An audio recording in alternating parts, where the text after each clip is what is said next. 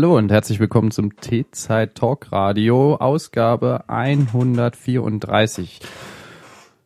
Mein Name ist Johannes Heimann und mit mir quietschend im Studio Jan-David Gude. Guten Tag. Guten Tag. Es ist der 7. Februar 2016 und 12.37 Uhr. Also ungefähr 12 Uhr haben wir mit der Anfangszeit wieder gut hinbekommen. Wir mussten dringend noch äh, 20 Minuten über VDSL-Anschlüsse reden. Und äh, Ja, aber mit der Hörerschaft, also äh, der Livestream. nein, nein, nein, Oh, das war noch vor Livestream. Mit der Hörerschaft haben wir nur über Podcast geredet. Wie passend. Um Kopf und Kragen. Apropos, es gibt ein Podcast-Network jetzt in Deutschland, gell? Oder gibt es sogar zwei? So ganz genau du meinst neben uns, oder? Na, was? ja, nee, so richtig, so mit Geld verdienen. Also neben uns jetzt.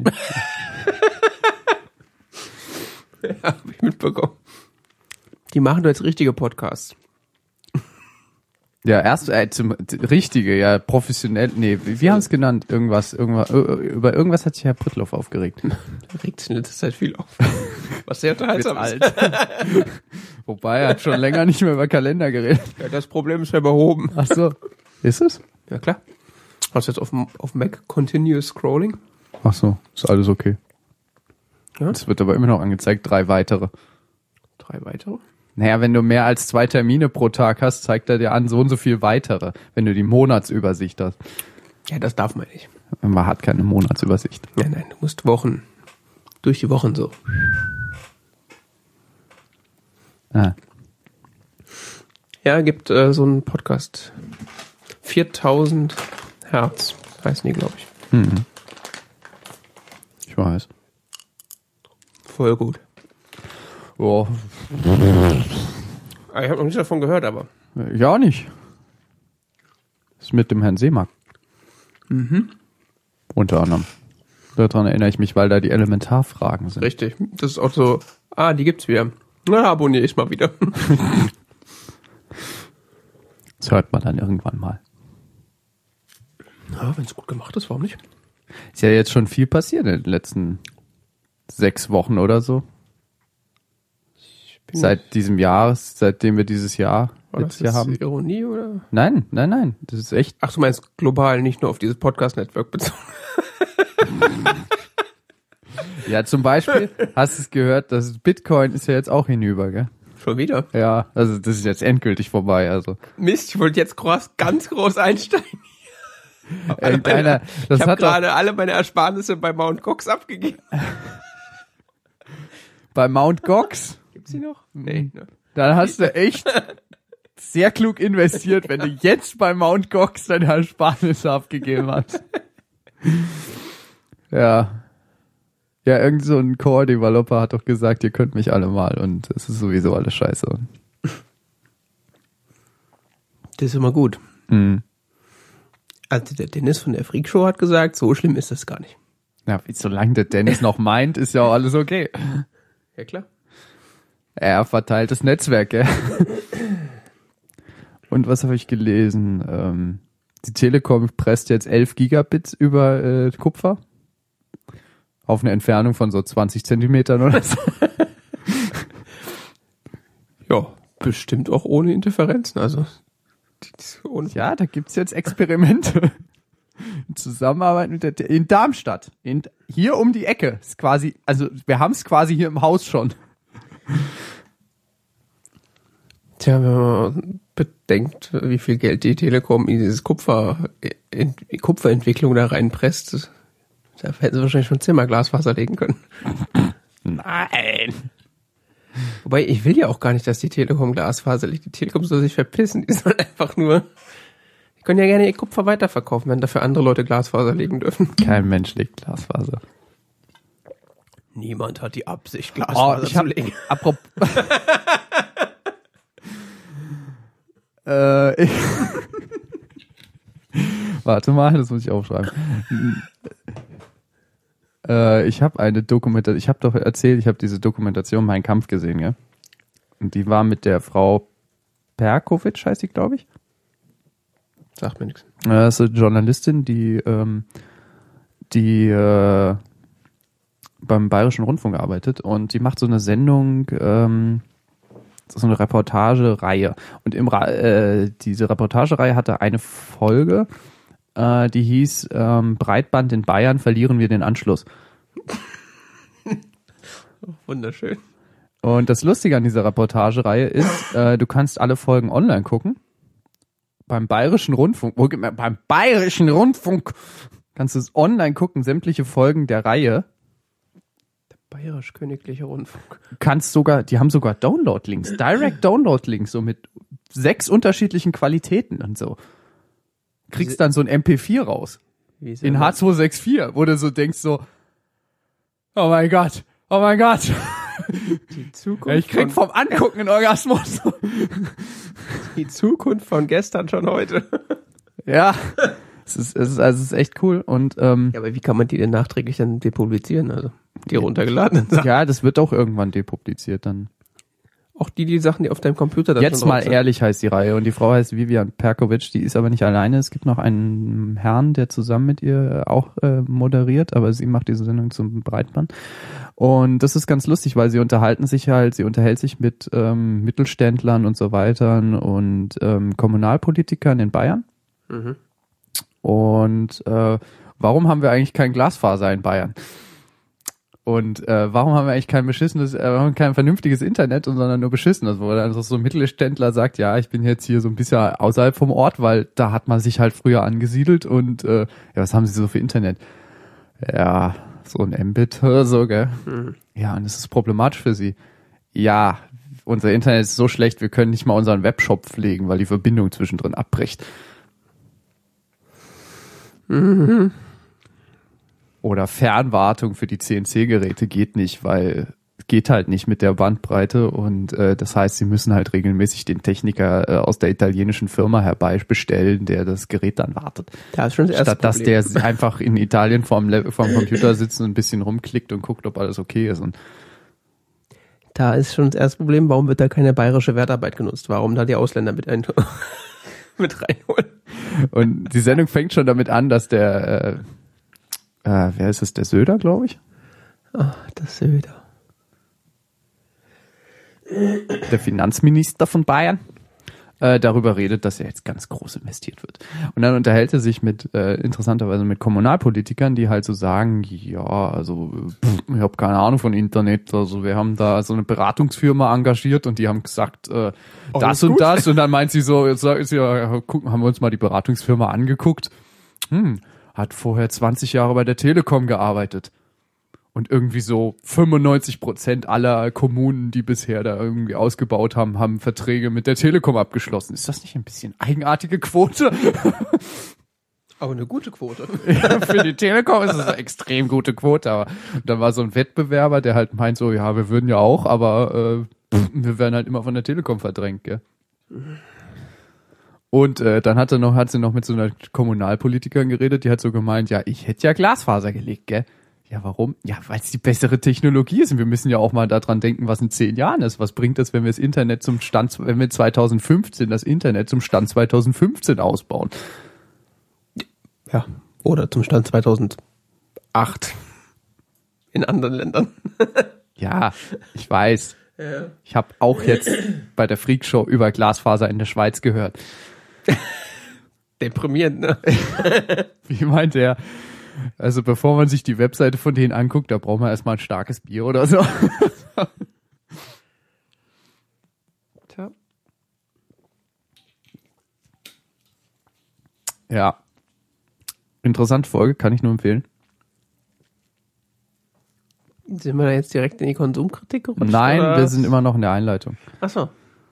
Ähm, was wollte ich noch sagen? Apple is doomed, Ähm, mhm, ja, schon wieder. wo wir jetzt bei was so seit unserer letzten Sendung von vor zwei Jahren so war. Recap, Recap of the Year. Genau. Apple ist doomed, weil äh, sie verkaufen ja nur noch iPhones. Du mitbekommen? Ja. Wie kann man das nicht mitbekommen, ist die Frage. Das ist ja eher so, oh, teuerste Quartal, alles super, aber zu wenig Wachstum, alles tot. Ich weiß. Ja. Da war es hinüber. ganz klar. Eigentlich können sie schon jetzt äh, zumachen. Müssen die. Geräte jetzt gut pflegen. Die werden jetzt nicht mehr abgedatet. So wie Kuba jetzt. Ja. So ein bisschen. In 20 Jahren bist du dankbar, dass du dein MacBook gut aufgehoben hast. Hm, vor allem der Akku, das ist Ja. super in 20 Jahren. Super. Naja, da gibt's dann so Tricks, weißt du, so wie bei den Kubanern. Fahren ja die alten Autos auch noch. Gut, die trinken auch viel rum. Die Autos? Nee, die Kubaner, Ja. glaube ich. Wo kriegen die eigentlich ihr Öl her? Von Russen, ne? Wahrscheinlich. Der ist Irgendwie im Zweifel ist immer der Russ. Äh, oder bohren die selbst? Nee.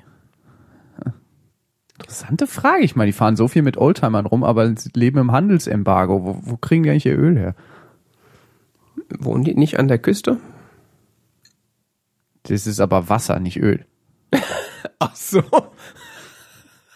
War da nicht so ein BP-Unfall in der Nähe? Ach so, ja stimmt. Also war schon wieder so stark verdünnt. Ich meinte, ja, für die alten Autos reicht es. Mit ein bisschen Rum dazu, das geht schon. Hält nur auf 85 Oktaven. Nee, aber ich meinte eigentlich, da kann doch dann so Lieferung von außen. Brennt auch noch. Was? Äh, Lieferung von außen funktioniert dann ja quasi, wenn sie das, wegen des Wassers. Hm. Sind ja nicht auf die Amerikaner angewiesen in dem Fall. Ist halt teuer, aber. Was ich interessant fand, die Macs wachsen, gell? Insgesamt, ja.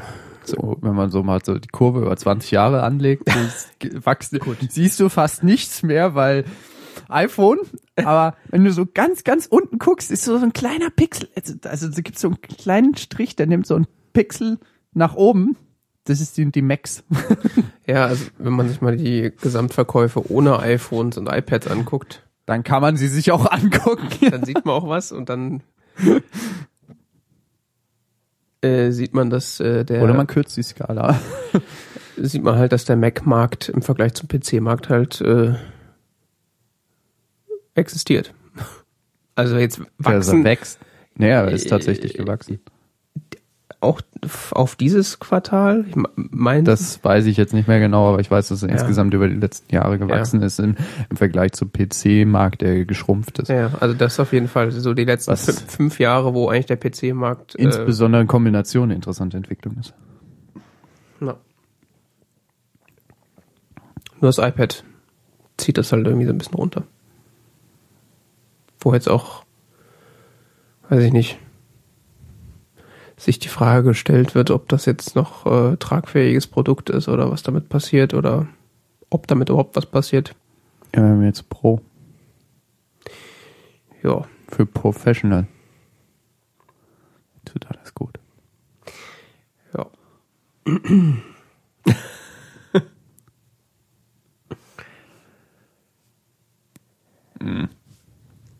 Naja, also ich sehe ja, dass so ein, äh, also als das iPad rausgekommen ist, ähm, war ja mein erster Eindruck so, das ist so das, was Apple in den 80ern als The Computer for the Rest of Us tituliert hat, ist eigentlich das iPad. Mhm. Und so, was so die, die Erfahrung jetzt so über die letzten fünf Jahre zeigt, ist, dass die Leute das halt auch so benutzen. Wie ihren, wie früher halt ihren PC, den sie halt damit Windows XP rumstehen hatten. Da wird halt im Internet gesurft, da werden E-Mails gelesen. Wenn du einen AirPrint-fähigen Drucker hast, vielleicht noch was ausgedruckt, aber selbst das. Ich kenne jemanden, der ein iPad besitzt. Ja, doch, ich schon. Aber doch, ich kenne auch jemand, ja. Dich. nee, und noch jemand. Stimmt, ich besitze ein iPad. Ja, du besitzt ein Was ist iPad. das eigentlich? das habe ich jetzt wiedergefunden. Da war, war noch Strom drauf. Ich glaube, das ist ein Hauptproblem des iPads. Es geht einfach nicht leer. Nee, dass Leute so, ich habe ein iPad. Wo ist das eigentlich? Jetzt wüsste ich es gerade. Aber es gibt da mal so Zeiten, ich habe doch so, ich habe so ein iPad, ne? Wo ist es? Ist aber echt so.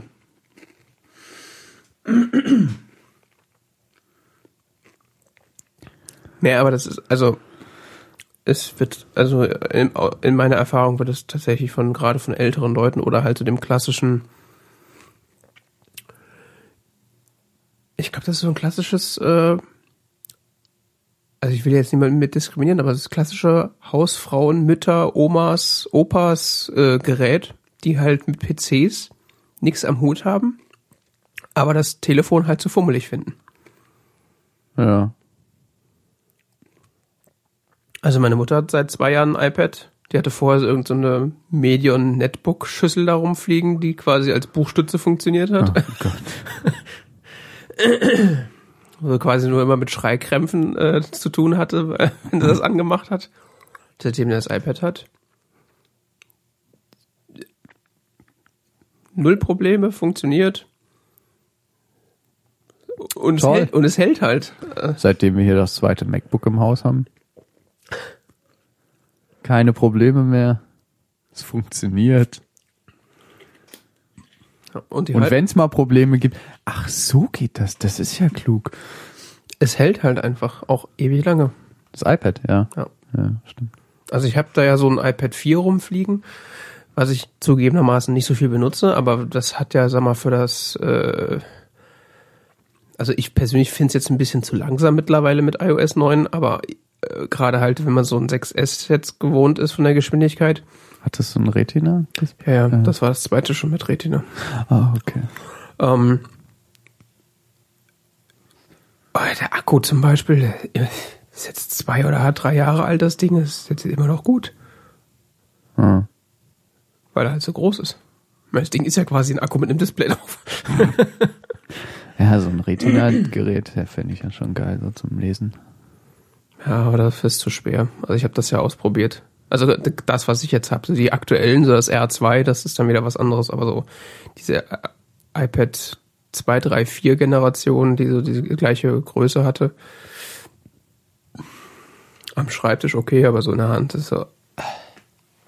Du musst dann schon echt irgendwie so wirklich den dein Bein so als Ablage benutzen und so. Ja, das mache ich eigentlich meistens. Ich lese. Dass ich irgendwas als Ablage benutze. Mhm. Ich halte das, was ich lese, selten. Ja. Das fände ich schon cool, aber. aber ist so teuer. Ja, auch sonst habe ich halt keine, einfach keine Anwendungsfall. dann habe ich noch so ein Gerät hier rumfliegen, das ich nicht benutze. Deshalb, Wo man dann ständig Updates mitmachen muss. ja, ich, überhaupt irgendwo einen Computer mit Retina-Bildschirm, das wäre schon okay. Das hast du doch. Weil diesen, ich habe hier viel gelesen in letzter Zeit, so, es ist halt so anstrengend, so ein Matsch. Hast es dann da auf dem großen, wie viel Zoll hat das Ding? 22 oder so? 21. Nee, nee, es hat 22. Interessanterweise. Ähm, Stimmt. ja, steht drauf, gell? ähm, diesen Bildschirm gelesen und dann selbst da, ich meine, du zoomst das dann so groß, dass du quasi einzelne Buchstaben so gefühlt so groß sind wie deine Hand oder so, weil damit das überhaupt irgendwie so ermüdungsfrei lesen kannst, aber dann ist es auch wieder zu ermüdend, weil du die ganze Zeit von links nach rechts gucken musst und so. Äh, das mit dem elektronischen Lesen ist irgendwie nicht so. Ja. Da dachte ich auch, dass wir da weiter werden mittlerweile. Der Markt schrumpft übrigens, gell? Das wundert mich nicht. E-Book-Markt. Das wundert mich nicht. Wobei man es nicht so genau weiß. Also der, der, der E-Book-Markt für ähm, große Verlage schrumpft. Es gibt aber viele E-Book-Publikationen, die von Indie-Publishern rauskommen, die eben keine ISBN-Nummer haben, wo man eben dann die Zahl nicht hat und deshalb kann, ist es schwer einzuschätzen, wie groß dieser Markt ist, wo äh, an, an E-Books, die eben keine ISBNs haben und so. Okay. Ja, Ich meine, so wie die Leseerfahrung oder die, das, die Lese-Experience, sagen wir mal, überhaupt ist auf diesen ganzen E-Books, äh, wundert mich das nicht, dass das mittlerweile ein schrumpfender Markt ist. Also mein Kindle zum Beispiel Also ist so ein Ding, das, Das zeigt der Rückblick auf 2015. also mein Kindle zum Beispiel ist so ein Ding, das nimmst mal wieder in die Hand, oh, ist leer, hm, ah, laden's mal wieder auf. Ja, ja, das geht mir auch so. Also ich dachte, ich habe das ja mal mit der Ich vergesse immer, dass dann da Bücher drauf sind, die ich lesen wollte, weil das ist so, ja, das wollte ich da mal lesen. Übertrag das auf den Kindle, so vier Wochen später machst du ihn an. Oh, stimmt. Wenn das da so liegt, dann ist das irgendwie viel effektiver. Ja, aber auch vom, vom Leseverhalten ist es einfach unerträglich. Also es ist irgendwie, ich habe da so ein paar Bücher drauf gelesen, aber Spaß hat das irgendwie nicht gemacht. Man hat es ja am Anfang irgendwie das alles so ein bisschen schön geredet, so ja, ja, viel günstiger, immer dabei. Ja, ich meine, ich hatte monatelang hatte ich in dieser Seitentasche von meiner Tasche mit und irgendwie so, was ist denn das so hart? Oh, ist der Kindle. Ja, das ging mir auch so. Also, wirklich funktionieren tut das nicht. Nimmst du deinen Rucksack aus deinem, was ist da eigentlich so festes vorne drin? Ja, Ja, genau. so, oh, da ist der. ah, der ist ein Kratzer mehr. Kratzer? Ja, meiner hat jetzt einen Kratzer. Muss ja aber ziemlich Mühe gegeben haben. Also, Ich weiß auch nicht, wie ich das hingekriegt habe. also wenn die Dinger eins sind, dann ja robust. Also, Ich frage mich ja weiterhin, wofür die Taschen verkauft werden. ähm, ja, das ist tatsächlich eine gute Frage. Ich glaube, das ist mehr so Ja, die Leute sind es halt gewöhnt von modisches Accessoire. die Leute sind es halt gewöhnt von ihren Telefonen, dass man eine Tasche für haben muss und Ja, ich meine, selbst wenn er dir runter, ich meine, der ist mir schon runtergefallen und so und selbst dann, äh, ihr könnt es Oh. wahrscheinlich aus dem Fenster werfen. vor allem hat er ja so ein weiches Gehäuse dann noch so äh, auf der Rückseite. Ja, da hatte er so eine Delle, ist er mir mal runtergefallen. Hm. So, so eine tiefe Einkerbung. Ich weiß nicht. Das ist ein komisches Ding. Kratzer. Außerdem kriegt er keine Updates mehr und keine Silbentrennung, kein vernünftiges Layout, Das ist halt das nichts. Hauptproblem. Ja. Keine Silbentrennung. Funktioniert halt weiterhin, hat eine Akkulaufzeit von vier Jahren gefühlt und so, und aber willst halt nicht drauf lesen, super. Ja. Ja. Andere, äh, wo es Fortschritte gibt, ist übrigens autonomes Fahren.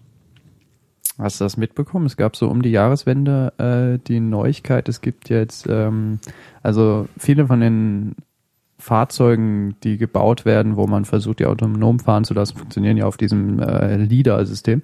Das heißt, äh, es ist so ein, so ein Nahfeldradar über Lichtwellen.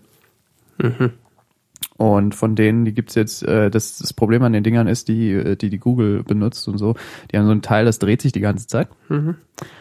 Und das ist schweineteuer. Das kostet so viel wie so ein Kleinwagen oder so. Ah, ja. Kostet so 30, 40.000 Euro das Radar nur.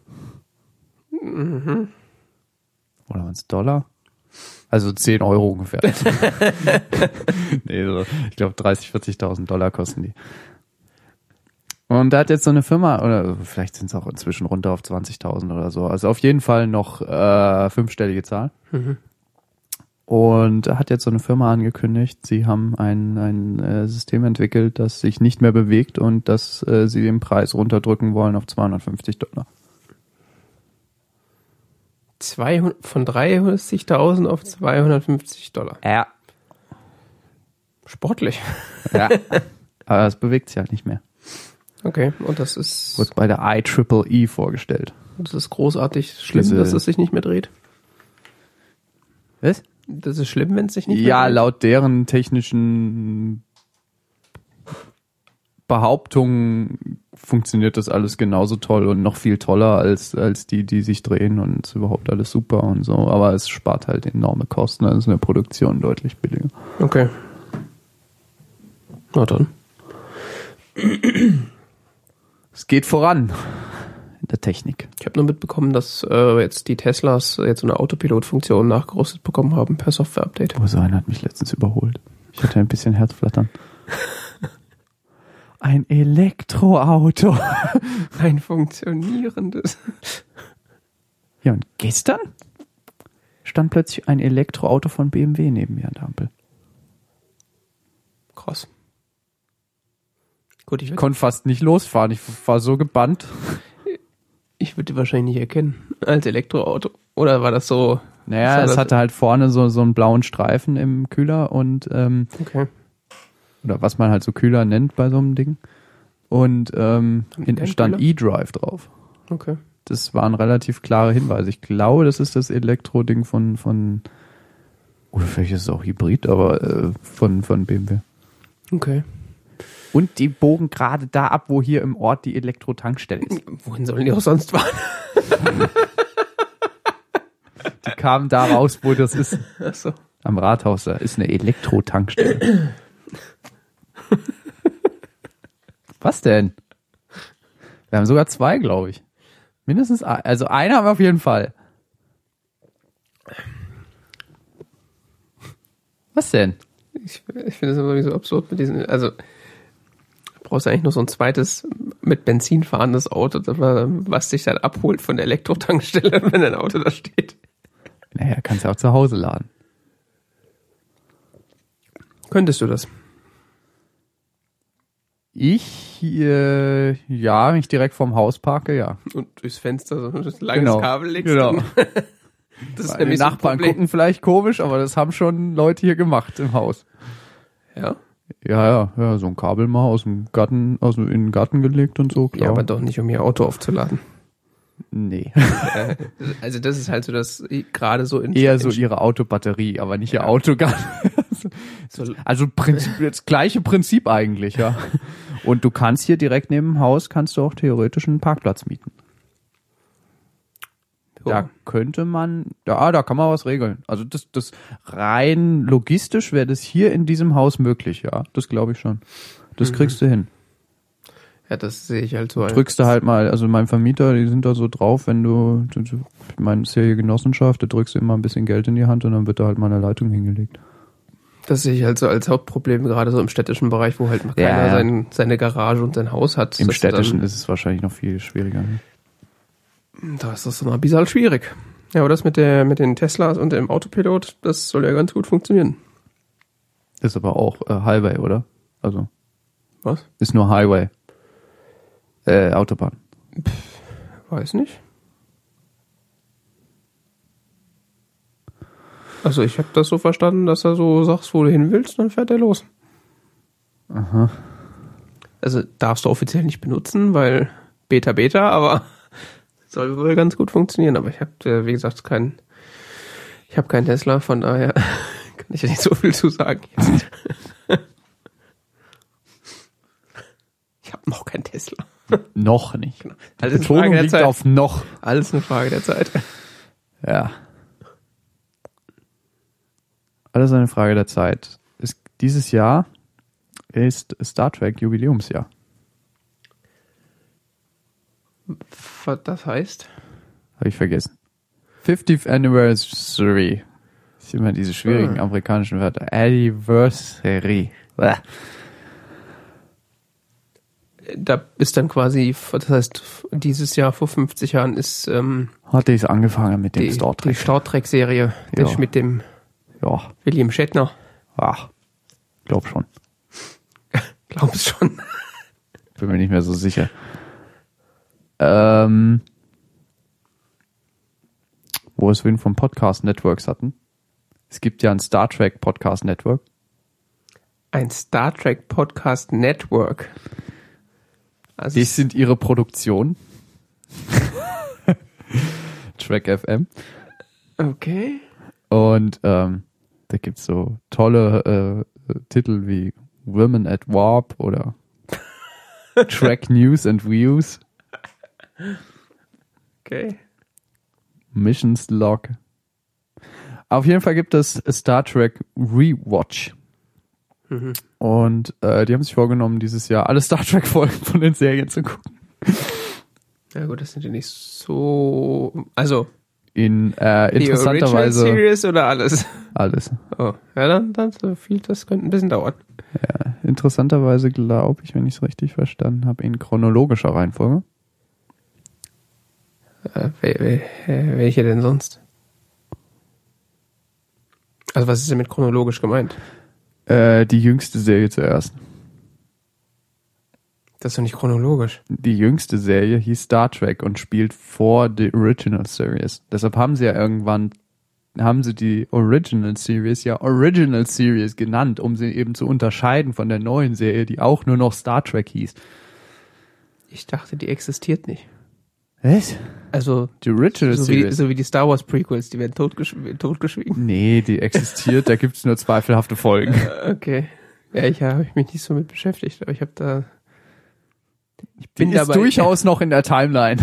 Äh, ist ist ist äh, ist Canon, ja.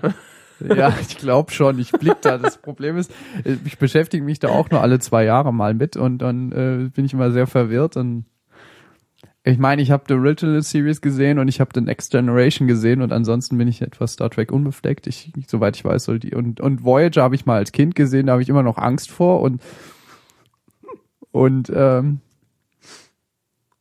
ja, ich habe das mal irgendwann so, habe ich rausgefunden, dass das auf Sand 1 lief und dann habe ich mir das reingezogen, da war ich noch relativ, weiß ich nicht, irgendwie jugendlich oder Seitdem so. hast du Angst vor Klingon. Und da kam irgendwann mal so eine Folge, die hat mir so Angst gemacht damals, dass ich dann irgendwie das nicht weitergeguckt habe und ja. seitdem habe ich so ein ungutes Gefühl bei Voyager irgendwie. Weiß nicht.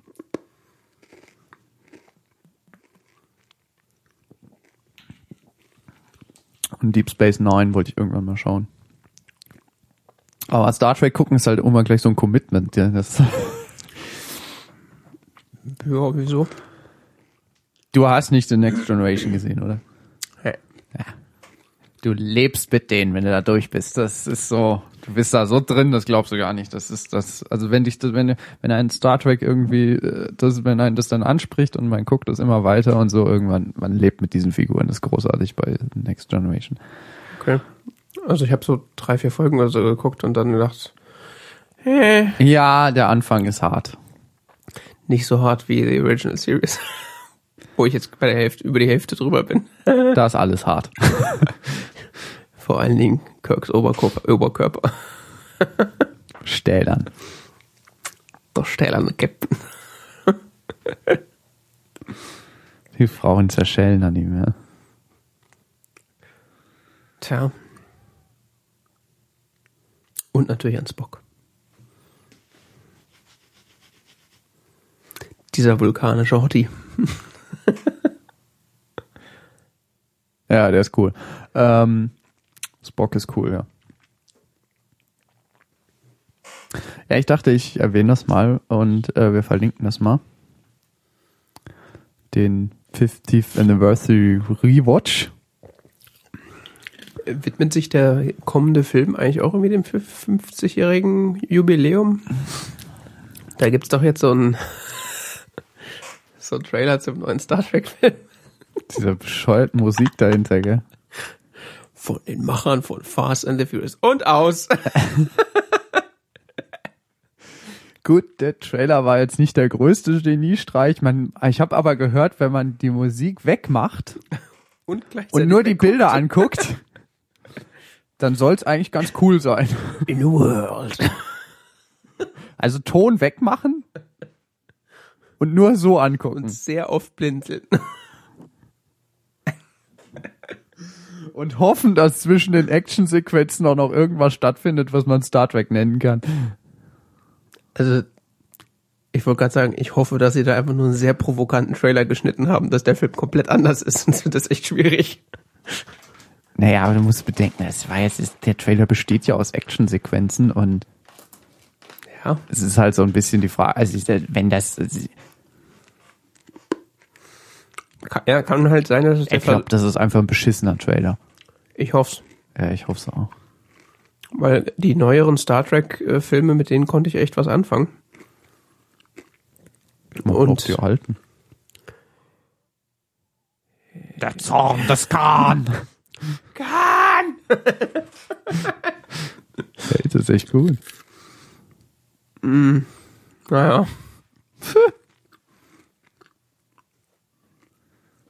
Also finde ich die Serie tatsächlich besser als jetzt äh, so Star Trek 1 und The, äh, the of Khan. Raff. Mit zwei Das F war schon vorne und hinten. The Wrath of Khan. Das war schon echt ein bisschen. Raff auf Fahren. Das ist schon harter Tobak, also. Ja, also die, die neueren Filme finde ich, fand, fand ich bisher nicht ganz ansprechend. Wenn die da jetzt so einen Fast and the Furious Verschnitt draus machen, weiß ich nicht, ob ich mir das antun will. Ich hoffe, dass es einfach nur so ein misslungener Trailer war oder so ein Trailer, der halt versucht, irgendwie so die Masse mehr anzulocken. Wobei ich die anderen Trailer, also wenn man eben mal so, auch die Filme an sich sind ja schon ziemlich actiongeladen. Also das ist ja im Vergleich zu dem klassischen Star Trek-Film eher so, Ja, ja, ja, definitiv. Auch gerade der letzte da mit Benedict Cumberbatch. Ja. ja wobei auch Sehr der, eigenartig. Wobei auch der, ähm, War Der- eigentlich auch schon ein Ticken zu viel Action. ein Ticken zu viel unlogische Action vor allen Dingen. Aber so auch der 2000 Logik. auch der 2009er war war schon ordentlich actionlastig. Also Logik. Komme nicht mit Logik. Ähm.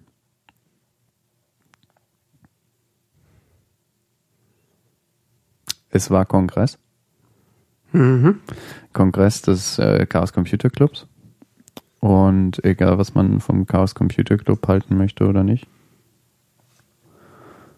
Es waren interessante Vorträge die äh, dort äh, in äh, Hamburg stattgefunden haben. Ich habe das zum Teil, äh, ich habe das nicht live verfolgt hier, also wir, wir waren ja beide nicht da, aber können deshalb nichts über den Kongress selbst sagen. Allerdings haben wir, ich mir äh, diverse Videos angeschaut von Vorträgen und ähm, fand ein paar von denen, die ich gesehen habe, äh, äh, cool, dass ich äh, sie nur kurz erwähnen möchte. Vor allen Dingen fand ich interessant äh, diesen Vortrag, der hieß Shop Shifting, the Potential for Payment System Abuse. Hast du ihn gesehen? nee, aber mittlerweile so viel drüber gehört, dass ich ihn quasi Echt? gesehen habe. Ja. Ich habe nur, ich habe nur ähm, die Prittlaufschen Produktionen gehört, die über äh, den Kongress geredet haben und äh, da wurde dieser Vortrag quasi nicht erwähnt. Also oder nur einmal. Also Das war ich habe es überhört. Das war doch der mit den EC-Karten, oder? Ja, genau. Wurde das nicht in der Freakshow irgendwie komplett durchexerziert? Weiß ich nicht. Ich wollte es jetzt auch nicht großartig durchexerzieren, weil es eben sonst ein bisschen arg redundant wird. Aber es Ja, geht nee. darum, wie man äh, Kreditkarten und et- vor allen Dingen, wie man EC-Karten-Terminals ausnehmen kann. Es ging, glaube ich, um EC-Karten. Ja, es ging nicht um Kreditkarten. Ich weiß nicht, ob der Angriff sich auf Kreditkarten übertragen lässt. Ähm, wie vor allen Dingen die Händler ziemlich gearscht werden können.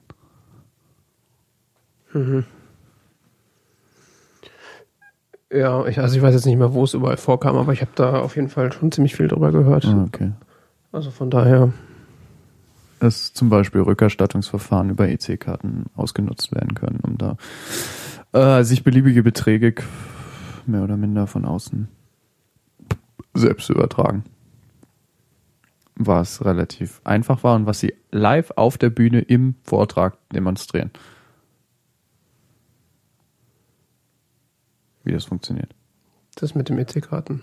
Klau, ja. Also nicht mit dem, nicht mit dem Kartenklau, sondern mit dem äh, Geld vom Händlerklau. Theoretisch auch, dass wenn du im gleichen Netzwerk bist, kannst du auch ähm, von den Kunden klauen, ja. Kannst diese Kommunikation abgreifen und verändern. Das ist jetzt auch schon wieder so fünf Wochen her, dass ich es gesehen habe, von daher kann ich es jetzt nicht im Detail wiedergeben, aber ich fand es zum damaligen Zeitpunkt äh, relativ eindrucksvoll und saß ein bisschen staunend und schaudernd vom, vor, vor der Mattscheibe. Ja, vor allem, wenn man bedenkt, dass die Banken äh, da auch so nicht irgendwie mitrechnen. Also so gerade jetzt, was die EC-Karten anbetrifft. Sicher, alles sicher.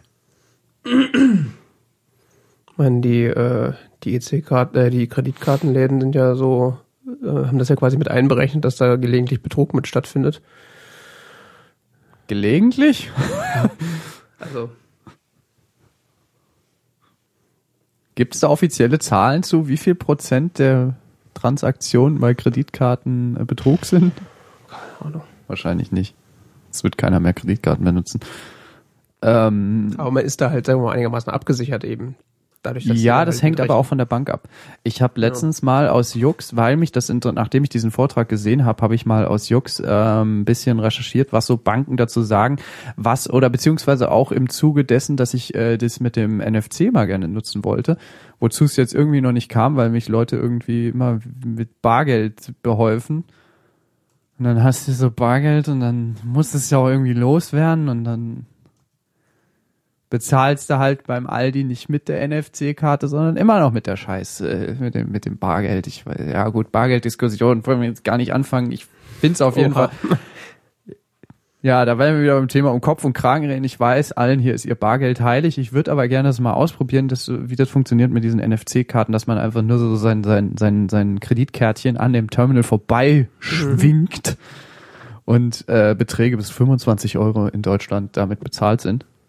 Oder halt eben die Kartendaten ausgelesen werden können, dass man so seine Karte dranhält und man muss keinen PIN eingeben. Apropos, man muss manchmal einen PIN eingeben und äh, unterschreiben. Auch bei NFC-Zahlung. Bei Beträgen über 25 Euro. Nein, auch bei was? Beträgen unter 25 Euro äh, würfelt Okay. er manchmal aus, dass du einen PIN eingeben musst einfach. Und bei, bei vielen Banken ist es so, dass du bei der ersten Transaktion grundsätzlich einen PIN eingeben musst, selbst bei NFC. Okay. Also dass du nicht jemand die Karte klaust und dann machst NFC und äh, das machen manche Banken. Und äh, im Zuge dessen habe ich mal so Kreditkarten und sowas Bedingungen und also grundsätzlich Kartenbedingungen von verschiedenen großen nationalen Banken gelesen und so. Und teilweise ist es echt lustig, was die so sagen. Meine Bank ist so drauf, ja, also wenn ihr jetzt nicht gerade äh, keine Ahnung, deine Kreditkarte in deinem Auto liegen lässt und äh, während du weg bist, wird die geklaut.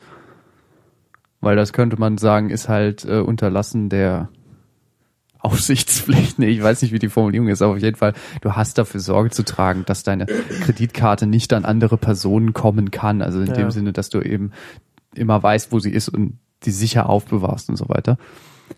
Äh, wenn du quasi so, also wenn sie dir zum Beispiel geklaut wird, und jemand äh, bezahlt damit, dann übernehmen sie es. Wenn du sagst, sie wurde geklaut und gibst Anzeige bei der Polizei, dass es geklaut wurde, dann übernehmen sie es. Ja. Auch wenn du sie verlierst übrigens. Und wir sprechen jetzt von EC-Karten. Wir sprechen jetzt von Kreditkarten. Okay. EC-Karte, ja, ich glaube, da galt das analog oder so. In diesem Fall. Und ähm, es gab aber auch andere Banken, die sagen, jo, ja, also wenn damit äh, Schabernack getrieben wird, äh, bis zu 50 Euro haftet der Kunde. 50 Euro. Ja, was ich schon happig finde, weil das relativ häufig vorkommt. Verlierst deine Karte, bist halt mal 50 Euro los, gell? Wenn damit Scheiße getrieben wird. Gab's auch. Also ich kann es nur empfehlen, mal die äh, Bedingungen der eigenen Bank zu was. Äh, man kriegt das immer zugeschickt, wenn man so ein Konto öffnet. Und das tut man dann irgendwo hin und Jahre später findet man es und fragt sich, was das eigentlich ist in dieser Schriftgröße 6 da. Naja, meine letzte Kontoeröffnung ist. Ja, okay, bei meinem allerersten Konto habe ich auch, ich meine, das ist ja, du hast ja einen Vertrag mit der Bank, ja, das vergisst man ja ganz gerne bei seinem ersten Konto. Da war ich minderjährig, keine Ahnung. Eben. Aber letztendlich ist es ja, ein- es ist ein Vertrag über ein Konto, gell? Ja. Und ähm, du hast da Vertragsbedingungen. Interessant. Und du hast auch Haftungsklauseln.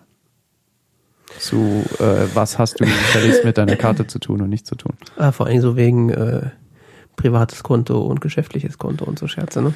Das auch, ja. Das, das, äh, die Grenze sind ja, äh, wir hatten es vorhin von, von Herrn, Herrn. Frind, ähm, Ja, Vrind, genau. äh, die, an, an dieses Thema sind die ja auch gestoßen, ja. Also, Hm. was ja auch so, wann ist das ein Geschäftskonto? Ja, wenn sie Geschäft machen. Das, Ach so. so das einfach ist das. ist in Deutschland diese, das übliche Problem mit, was ist eigentlich gewerblich? Ja, wenn es halt gewerblich ist, gell. Hm. Das ist wirklich die Definition. Wann ist es gewerblich, wenn es gewerblich ist? Also, Ja. Ist das Tautologie? Nein!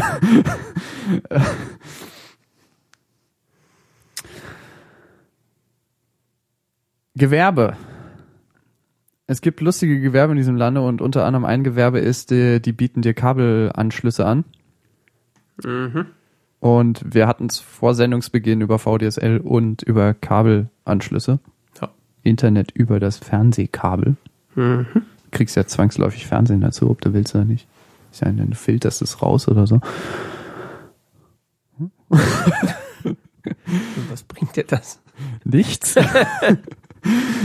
das macht's wahrscheinlich alles nur schlimmer. Wahrscheinlich, ja. Ähm, das funktioniert über den Standard DOCSIS in Mhm. Deutschland. International, glaube ich, grundsätzlich. Ich habe mit Kabel überhaupt nichts am Hut. Ich glaube, ich weiß nicht mal, wie so ein Kabel aussieht. Du weißt nicht, wie so ein Koaxkabel aussieht? Äh, doch, das schon. Äh, siehst du. Die gibt's dann mit Schraubverschluss, so karabinermäßig, und die gibt's so mit äh, Steck. Mhm. Okay. Oder ganz ohne. Zum direkt festlöten. Koaxkabel sind an sich ganz cool, sind halt nur unpraktisch. Mhm. Kannst du aber auch Ethernet drüber machen. Ja. Sind ja dick genug. Ja, eben.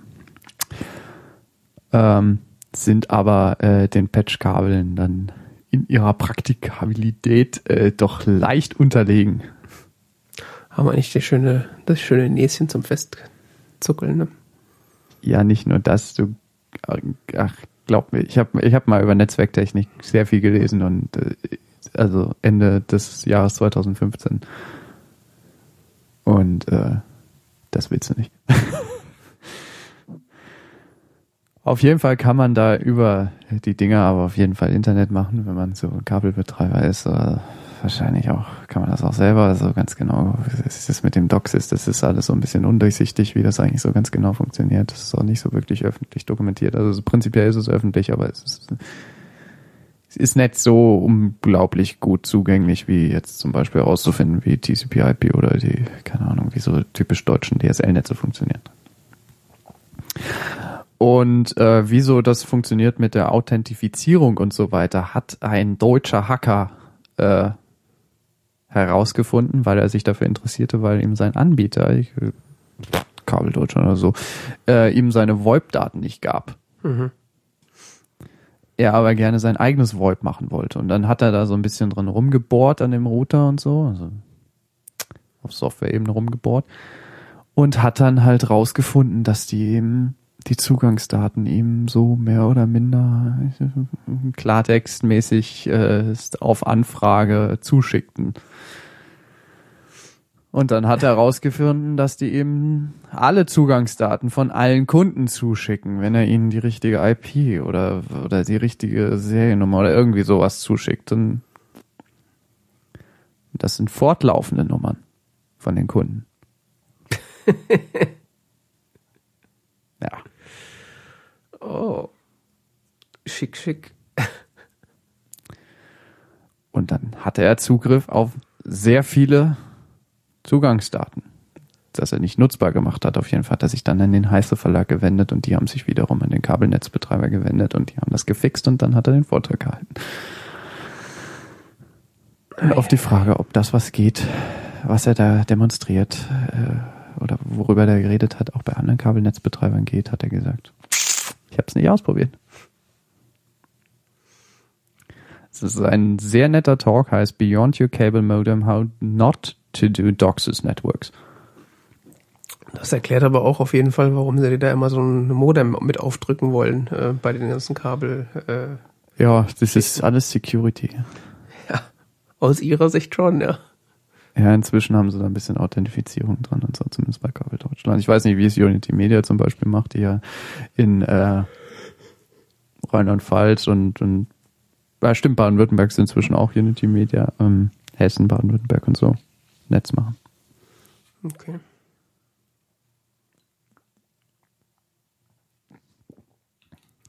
Aber ich habe denen noch nie über den Weg getraut. Man hört ja auch nur gemischtes Feedback.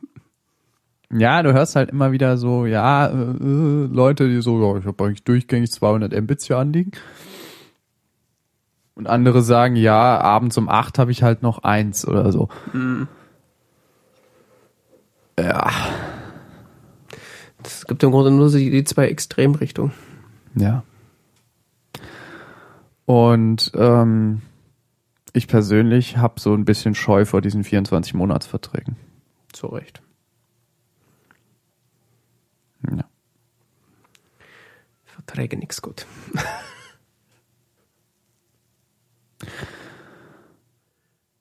ähm, ein anderes Video, was ich gesehen habe, über das du wahrscheinlich auch gehört hast, weil der Herr Prittloff hat darüber begeistert geredet, war über Stromtankstellen.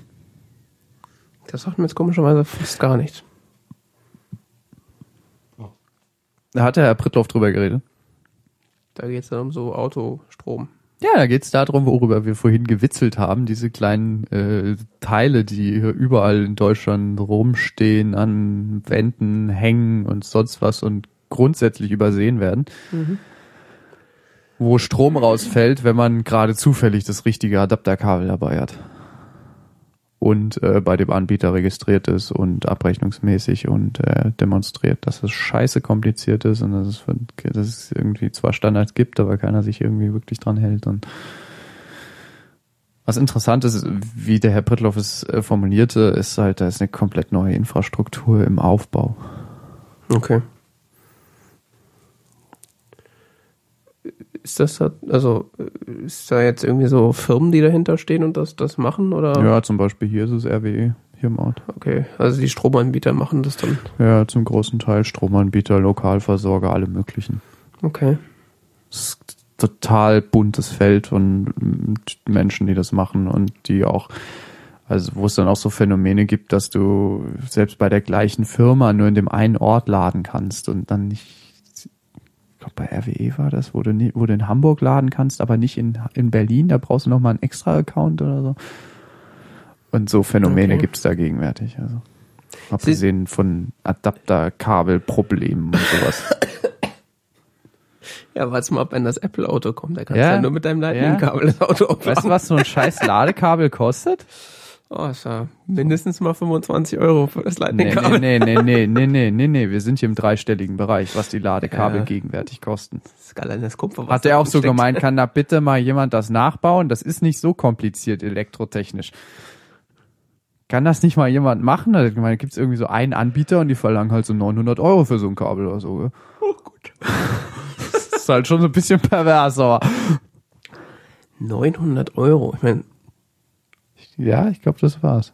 Vielleicht war es auch noch mehr. da ist bestimmt eine Menge Kupfer drin, von daher. Ja, ist schon ein massives Kabel, aber es ist definitiv das nicht wert.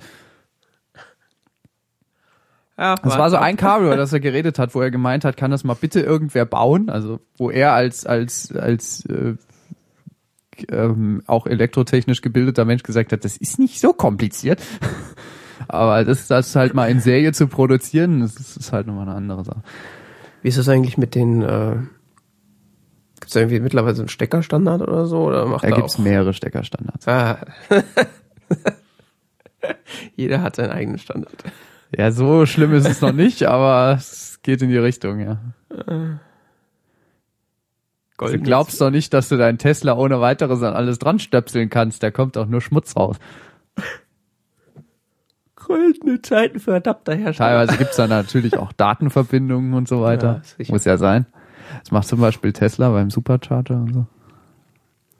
Um was zu tun. Ich weiß nicht, was genau. Du musst den Vortrag sehen. Das war auch so viel Information, die er da in diese 30 Minuten gepackt hat, wo du danach ein bisschen verwirrt warst. Und weil er zwischendurch halt auch immer in seinen, in seinen Slides dann auch noch so ähm, Bilder eingebunden hat von Stromtankstellen und so, was auch irgendwie ganz lustig ist, dass du mal siehst, wie Stromtankstellen auch sa- aussehen können, dass es so teilweise einfach nur so ein Kasten ist, der irgendwo an der Hauswand hängt. Gell? Ich meine, so ein Tesla Supercharger, den erkennst du, weil da steht riesengroß Tesla drauf, aber Klar, das ist halt so da hängt halt an so einer Hauswand so ein Kasten, da steht so ein RWE-Logo drauf und da hängt so ein Kabel runter. Ja, mein Gott, pff, was weiß ich, was das ist.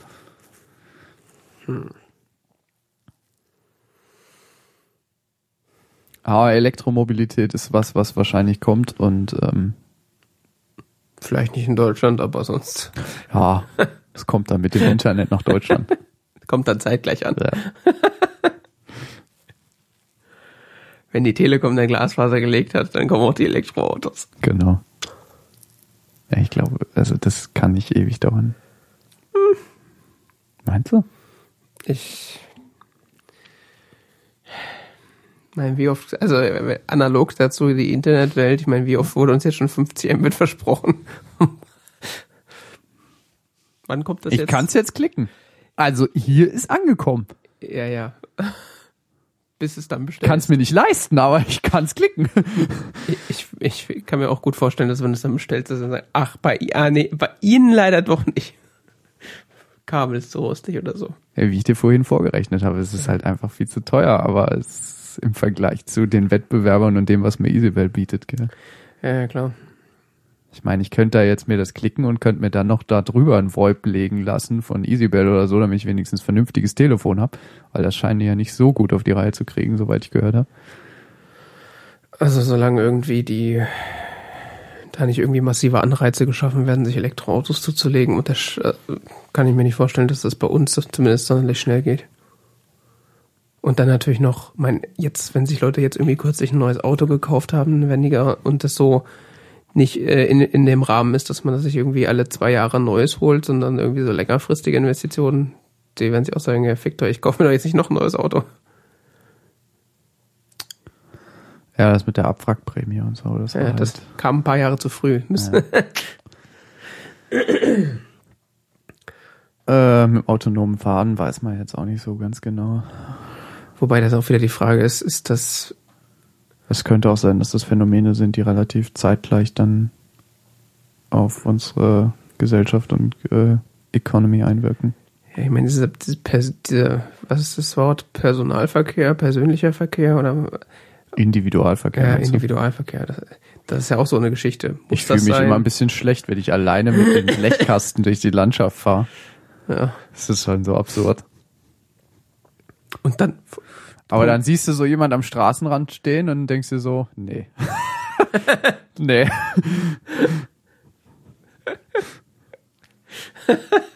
ich wollte ganz gern noch lebend ankommen. Ja. Ja. Ja, da, komm, da kommst du dir erstens schlecht vor, weil du sitzt allein in einem riesigen Auto, also verhältnismäßig riesig im Vergleich zu einem Fahrrad jetzt mal gesehen. Und auf der anderen Seite bist du je, derjenige, der das auch noch steuert. Das heißt, äh, riesige Gefahr. Meine, oder letztens hatte ich so einen Moment, da haben wir uns über Klimaerwärmung unterhalten und so und dann sind wir ins Auto eingestiegen, Motor angelassen, hab so gedacht, ja super. so.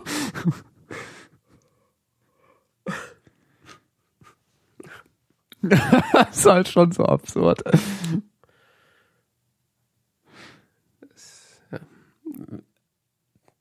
Wobei das Ach, das bisschen CO2, das macht's jetzt auch nicht mehr aus, gell? Ah, diese Tonne Metall, die du durch die Gegend bewegst und du bist dafür verantwortlich, dass da niemand mitstirbt. Ja, das, das sind auch noch so Aspekte, Sicherheitsaspekte, die dazukommen. Es ist eigentlich erstaunlich, wie wenig Unfälle es gibt dafür, dass es so. Die Deutschen wollen jetzt mehr Überwachung, um sicherer sich zu fühlen, aber auf der Autobahn darf keines, also da muss ich schon meine 195 km/h fahren dürfen, ansonsten fühle ich mich meiner Freiheit schwer eingeschränkt. Tja. Ja, wofür soll man sich auch sonst die schnellen Karren kaufen? Ja. Eben. Ich meine, das ist so ein alter VW Golf oder alter VW Polo oder meinetwegen auch so ein Ford Fiesta irgendwie bei 90 auf der Autobahn relativ rund läuft. Ah, nee, er kann auch mehr. Aber 90 fühlt er sich sehr wohl, ja. Da hast du so eine Drehzahl, da verbrauchst du auch gefühlt überhaupt gar keinen Sprit. Das ist irgendwie lustig. Ja, wenn du schnell, wenn 1000 mehr fährst, so eine Drehzahl her, das Gefühl verbraucht das Doppelte oder so. Da fragt der 7er BMW-Fahrer mit seinen 400 PS natürlich, was soll das? Vor allen Dingen, dass ich frage mich immer, wenn ich auf der Autobahn fahre, so, so zwischen Darmstadt und Frankfurt, wo die, wo es halt achtspurig ist, gell, frage ich halt immer so, wieso funktioniert das? Das ist absolut. Wo? Ja, zwischen Darmstadt und Frankfurt, das ist ja achtspurig, also vier Spuren pro Seite. Ach so, ja. achtspurig. Ja, ja normale ja. Autobahn ist vierspurig und das ist achtspurig. Hin und zurück. Ja, ja, ich, ja. ja. Ja, man sagt vierspurig, ich weiß, aber die ganze Straße ist eigentlich achtspurig. Ja, ja. Teilweise noch mehr. Mhm. Und dann denkst du so, dass das überhaupt funktioniert, das ist doch geradezu ein Wunder, also. Tja. Vor allen Dingen, wenn du dann so Menschen siehst, die dann sehr tief in ihrem BMW sitzen und dann irgendwie so über vier Spuren so links rüberziehen. Dabei heult der Motor auf. Und dann legen sie eine Vollbremsung hin auf der linken Spur, weil da Stau ist. Hm. Ich weiß nicht. Ja, Ja, also man muss da auf der Autobahn schon irgendwie so ein bisschen kognitive Dissonanz mitbringen, sonst irgendwie. Ja, sonst wirst du vom LKW bedrängelt. Rechts. Ja, Fährst 95 km/h, wirst vom LKW bedrängelt. Ja, jetzt fahr mal zur Seite. Was soll ich denn hin? Auf den Standstreifen? Also, ja der kann 96, was das da Geld spart, wenn er da, wenn er da früher ankommt. Naja gut, gerade bei so LKWs kann ich das schon irgendwie verstehen, wenn die ihre festgelegte Geschwindigkeit haben. Auf der anderen Seite, das ist sowieso so eine Sache mit dem LKW-Transport. Eigentlich bräuchten die eigene Straßen. ja, weiß nicht. Wie sind wir jetzt? Egal. Stromtankstellen. Jugendschutz. Was? Ah. Alba Freude hat seinen Vortrag zu Jugendschutzsoftware gehalten Ach so. und zu dieser leicht undurchsichtigen Welt, die dahinter steht. Okay. Was ist eigentlich auf diesem Filtern? Wie funktionieren die? Was tun die? Funktionieren die? Funktionieren die? Sind die sinnvoll? Er beschäftigt sich damit schon länger. Und es ist ein unterhaltsamer Vortrag. Ist auch nicht so lang. Das wäre so ein Thema, das habe ich noch nie. Also ich habe jetzt Jugendschutzprogramme gelesen, dachte so, das ist jetzt so wieder so Gibt's immer noch. Die gibt's. Rundfunkmedienstaatsvertrag gemeint. Nein, nein, nein, nein, es gibt immer noch diese äh, Jugendschutzdinger, so wie äh, diesen, äh, du kannst in der Fritzbox zum Beispiel so anklicken, jetzt mach mal Jugendschutz. Jetzt Pornografie nicht äh, Genau. mehr durchlassen. Ja. Pornos aus, Pornos an. So ein, so ein Switch. Aber nur die Pornos, die die kennen. Also den ganzen Fetischporn kriegst du immer noch. Den schlimmen Kram kriegst du weiterhin. Du musst nur die Seiten kennen. Google ist wahrscheinlich gesperrt, weil damit kannst du ja die Pornos Das finden. ist ja die Pornosuchmaschine. Ich glaube, YouTube ist teilweise so, so mal so komplett gesperrt nach bei bestimmten Filtern und so. Und das ist dann teilweise das Einzige, was die Jugendlichen damit machen wollen. Ja. YouTube gucken. Ja. ja. Da hilft dann der Tor-Browser. Ja, und dann machen junge Menschen irgendeinen Scheiß und ziehen sich irgendwelche eigenartigen Proxys und sonst was, nur um am Mhm. Filter vorbeizukommen. Und wie oder warum man auf diesen Filterlisten überhaupt ist, ist auch relativ undurchsichtig. Warum man da, also selbst wenn man nicht Porno macht, kann man ja da drauf landen und dann ist man da halt und warum man da ist und so ist halt auch irgendwie so. Da steht dann wahrscheinlich irgendwie äh, irgendein Priester und entscheidet das. der Ältestenrat. Der Ältestenrat. Stimmt. Der Clan-Vorstand. Ja. Willst du noch was beitragen? Zu den CCC-Vorträgen. Nee, Ja. Ich habe da auch noch nichts geguckt. Äh, ich habe den. Habe ich den CCC-Jahresrückblick gesehen? Ja, ich habe noch andere gesehen, aber die wollte ich jetzt nicht erwähnen. Weil Der war auf jeden Fall nichts Erwähnenswertes. Weil ich habe da sowieso nicht, nicht viel. Ich habe mir ein paar Sachen runtergeladen. Ich habe, ich habe auch noch in andere Sachen reingeguckt und so. Und, aber ist auch schon wieder so lange her. äh, Aber ist mir jetzt nichts in Erinnerung geblieben, was jetzt großartig bemerkenswert noch war. Aber grundsätzlich lohnt es sich natürlich, äh, sich das. also man kann sich das alles auf media.ccc.de reinziehen. Gibt's auch Apps für und so Kram. Jetzt sogar auf dem Apple TV. Jetzt sogar auf dem Apple TV. Äh, man kann das alles gucken, man kann das auch hören, nur die Audioaufnahmen. In allen Formaten. Das wie, wie, wo nach einem der Sinn steht. Frei, unfrei. Mit oder ohne BitTorrent runterladen. Ja. In allen Geschmacksrichtungen mit Soße und Scharf. Genau. Ja. Apropos mit Soße und Scharf. Hm. Wie fühlt sich das denn hier so an, mit IPv6 zu surfen? Gleich viel besser. Okay. Ich habe sofort gemerkt, als ich reingekommen bin. Echt? Ganz anderer Vibe. Findest du? Muss mal auf YouTube gehen. Es fühlt sich komplett anders an. Jetzt, äh, Und bei anderem, weil du über einen komplett anderen Provider geroutet wirst und du auch tatsächlich Speed hast. ich wollte gerade sagen, da müsste das, das klassische youtube äh, So eigentlich weg sein, oder? Das, das, Problem, das Lustige ist, bei IPv6-Seiten habe ich jetzt überhaupt gar keine Peering-Probleme mehr, weil Selbst wenn abends das Telefonica-Netz auch relativ am Limit ist, du bist ja schwupps raus, gell?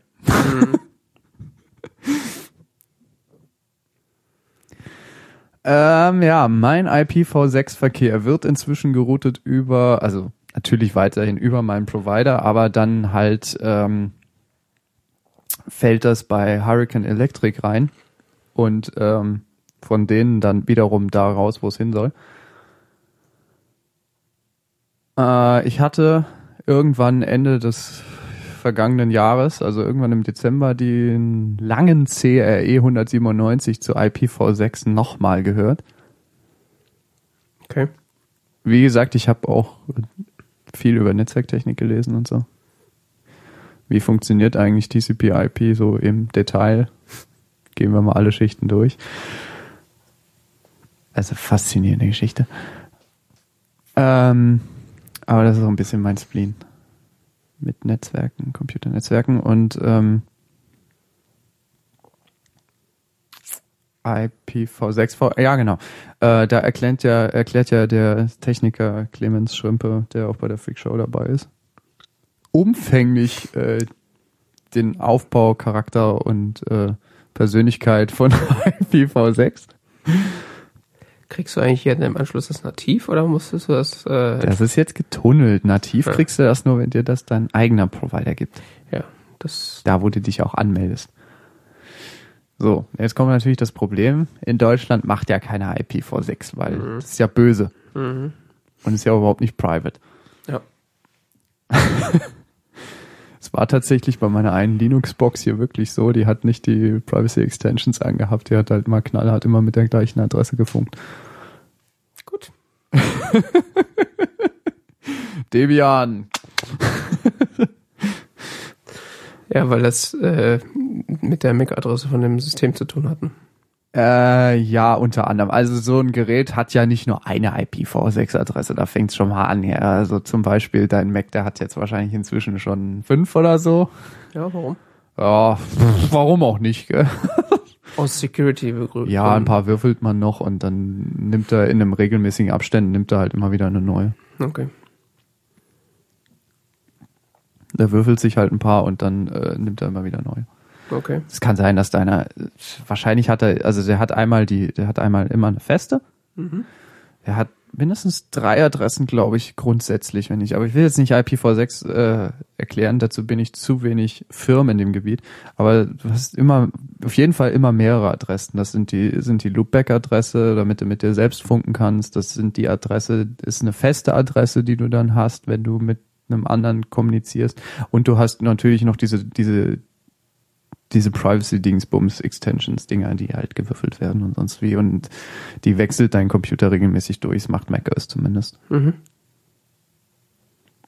Das Kannst du wahrscheinlich auch. auf Linux auch anknipsen, wenn es nicht standardmäßig schon an ist in deiner jeweiligen Distribution. Okay. Ist aber meistens an. Äh, kannst dann aber auch sagen, ja, benutzt bitte nur die feste Adresse. Okay. Kannst du auch in allen Unix-Betriebssystemen sagen, wenn du das möchtest. Möchte man das? Du bist aber grundsätzlich auch unter deiner festen erreichbar, aber wenn er halt Daten, wenn er halt aussendet, nimmt er halt die, die er austauscht und Mhm. kommuniziert dann über die. Aber theoretisch kannst du von außen auch auf die feste zugreifen, wenn das jetzt nicht wie in diesem Falle hier in diesem Haushalt durch eine Firewall geblockt würde. Mhm. Aber innerhalb unseres lokalen Netzwerks hier können wir jetzt auch über unsere festen Adressen natürlich kommunizieren. Die stehen alle da in dem Internet-Dingsbums da, Internet-Einstellungen. Ja. Aber wir haben jetzt hier intern im Netz haben wir jetzt keinen IPv6, oder? Natürlich. Wenn du, ähm, jetzt kommen wir dazu, wie ich das umgesetzt habe. Ich habe ja eine Fritzbox hier und zwar irgendwie so das jüngste Top-Modell sonst wie, was mir mein Provider zur Verfügung stellt. Und da kannst du IPv6 anknipsen. Mhm. Brauchst aber erstmal ähm, eine Zuteilung von Adressraum. Mhm. Ja, wo kriegst du den jetzt her? Also, dass auch irgendwo im Internet jemand weiß, dass dieser Adressraum hier ist. Mhm. Entweder hast du es nativ über deinen Provider oder du kannst das tunneln, eben über zum Beispiel 6XS. Mhm. Das ist so eine Community aus freien Leuten, die irgendwie dir das Routing zur Verfügung stellen. Dann kannst du in deiner Fritzbox, also da kannst du dich anmelden, kannst einen Antrag stellen, Bei mir haben sie irgendwie gesagt so, äh, du bist doof, dich wollen wir nicht. Nochmal zurückgeschrieben, aber nie wieder eine Antwort bekommen. Okay. Ich habe nur geschrieben, ja, ich würde gerne mein Heimnetz hier irgendwie so IPv6 fähig machen und sonst wie und so, ja, ja, äh, führ mal bitte weiter aus, warum? Und das habe ich gemacht und nie wieder eine Antwort bekommen. Mhm. Ähm, dann gibt's aber Hurricane Electric. Das ist so ein Provider, der bietet auch ähm, IPv6-Tunnel an. Mhm. Du musst denen allerdings dann regelmäßig sagen, was deine, also das funktioniert eigentlich nur mit festen IP-Adressen mit festen IPv4-Adressen. Weil du kannst denen theoretisch nur sagen, ähm, leite mal allen IPv6-Verkehr an äh, folgenden Adressbereich an diese IPv4-Adresse weiter. Mhm. Das wird dann getunnelt und so weiter. Ja. In der Fritzbox wird halt gesagt, du, da bau mal einen Tunnel auf zu folgenden IPv4-Adresse, da fällt dann dein, da schickst du mal deinen IPv6-Verkehr hin über IPv4 und äh, das wird dann schon. Und ähm, das, das, wo man dann so ein bisschen basteln muss, ist, wie kriegt man das hin, dass äh, Hurricane Electric regelmäßig erfährt, ob sich deine IPv4-Adresse geändert hat, was ja in Deutschland so ist, also ja alle 24 Stunden Zwangstrennung so Späßchen, gell? Mhm. Da habe ich dann über ähm, habe ich äh, dünn DNS nutzbar gemacht. Mhm. Und zwar bietet das Hurricane Electric, haben die auch ein dünn DNS Net, äh, Angebot. Okay. Und das kannst du innerhalb von Hurricane Electric verbinden mit deinem IPv6-Tunnel. Innerhalb deren Benutzer-Dingsbums. Es ist ein bisschen unübersichtlich, aber es geht. Also man sollte schon so ein grundsätzliches Verständnis von Netzwerktechnik mitbringen, sonst wird es, glaube ich, noch verwirrender. Aber es ist jetzt auch nicht so, dass man jetzt ein Profi sein muss, um zu verstehen, was überhaupt da passiert. Also wenn man sich ein bisschen mit beschäftigt, das Problem ist, diese Webseite von denen ist halt relativ gering dokumentiert, weil sie halt so sagen, hier, wir bieten es euch an und so weiter, aber das müsst ihr halt selber klicken, wenn ihr wollt. Äh, das ist ein, die sind ja ein richtiger Provider, die bieten dir auch, keine Ahnung, Peering an und sonst wie, ja, ich hätte jetzt gerne mal eine Leitung von Amsterdam nach Paris oder so, das machen die auch. Also Okay. kannst du bei denen auch kaufen. Und die sitzen in wo? Die sind, glaube ich, aus den USA. Aber äh, mein Gegenpunkt, Tunnelgegenpunkt ist in, ist in ähm, Frankfurt. Okay, also sie haben ja schon Server stehen. Ja, die haben mehrere Server inzwischen in Deutschland stehen. Ich glaube in Berlin, weiß ich jetzt gar nicht, ob sie da auch einen haben. Aber auf jeden Fall haben sie, einen, haben sie mehrere in Frankfurt stehen. Mhm. Und da ist mein Tunnelendpunkt, deshalb ist es auch, äh, ja, es ist halt schon geil. Du bist halt so, ich bin halt so mit zwei Hops oder so, bin ich jetzt hier im, im, in, in Frankfurt, in, ähm, im, wie heißt das Ding? T6. Genau. Die ist halt echt schnell über IPv6 jetzt. Ja, Weil wäre es ja Ping-Zeiten, da kriegst du wär ein bisschen schwierig, wenn du jetzt in die USA dafür müsstest. richtig, ja, oder was weiß ich, nach Holland zum Beispiel oder so. Ist auch häufig. Ja. Ähm, in der Fritzbox hat es nicht so wirklich geklappt, den dünn DNS von Hurricane Electric automatisch zu aktualisieren. Also das ist so quasi, das gibt's in der Fritzbox sowas, da trägst du ein, ich habe, was weiß ich, irgendwas Punkt, irgendwas Punkt net ist meine dünn DNS-Adresse, ich habe folgende Zugangsdaten und so weiter bei dem und dem Anbieter. Schick mal bitte regelmäßig äh, meine IP-Adresse zu denen hin, damit die wissen, unter dieser URL bin, ist diese IP-Adresse erreichbar, weißt du, das, ne? dieses Dynamic-DNS. Mhm. Äh, das ist ein Standard, das ist standardisiert tatsächlich, aber das hat irgendwie nicht so richtig hingehauen mit Hurricane Electric. Und dann habe ich so einen anderen Anbieter gefunden, der heißt DNS-O-Matic. Mhm. Das ist geil. Da kannst du ganz viele Dünn-DNS-Anbieter an, einladen, gell, eintragen. Und du schickst nur an DNS-O-Matic diese, diese Dünn-DNS, ähm, Aktualisierung, also von, trägst in der Fritzbox dieses DNS-O-Matic ein. Ja. Und die wiederum schicken das dann an alle deine dünn DNS-Anbieter, über die du so erreichbar sein möchtest. Die haben da so 40 zur Auswahl. Okay. Und das ist nicht irgendwie ein bisschen Das? problematisch, weil du irgendwie mehrere Anbieter benutzt? Nee, nee, das heißt ja nur, dass mehrere Anbieter zum Beispiel, ich habe irgend so eine, so eine URL, unter der bin ich erreichbar von, keine Ahnung, wieder an No-IP oder sowas und ich habe so eine URL, von der, unter der bin ich, ist meine IPv, wird, äh, sagt DNS, ist meine IP, sagt meine, sagt DNS immer meine IPv4-Adresse ähm, bei Hurricane Electric. Okay.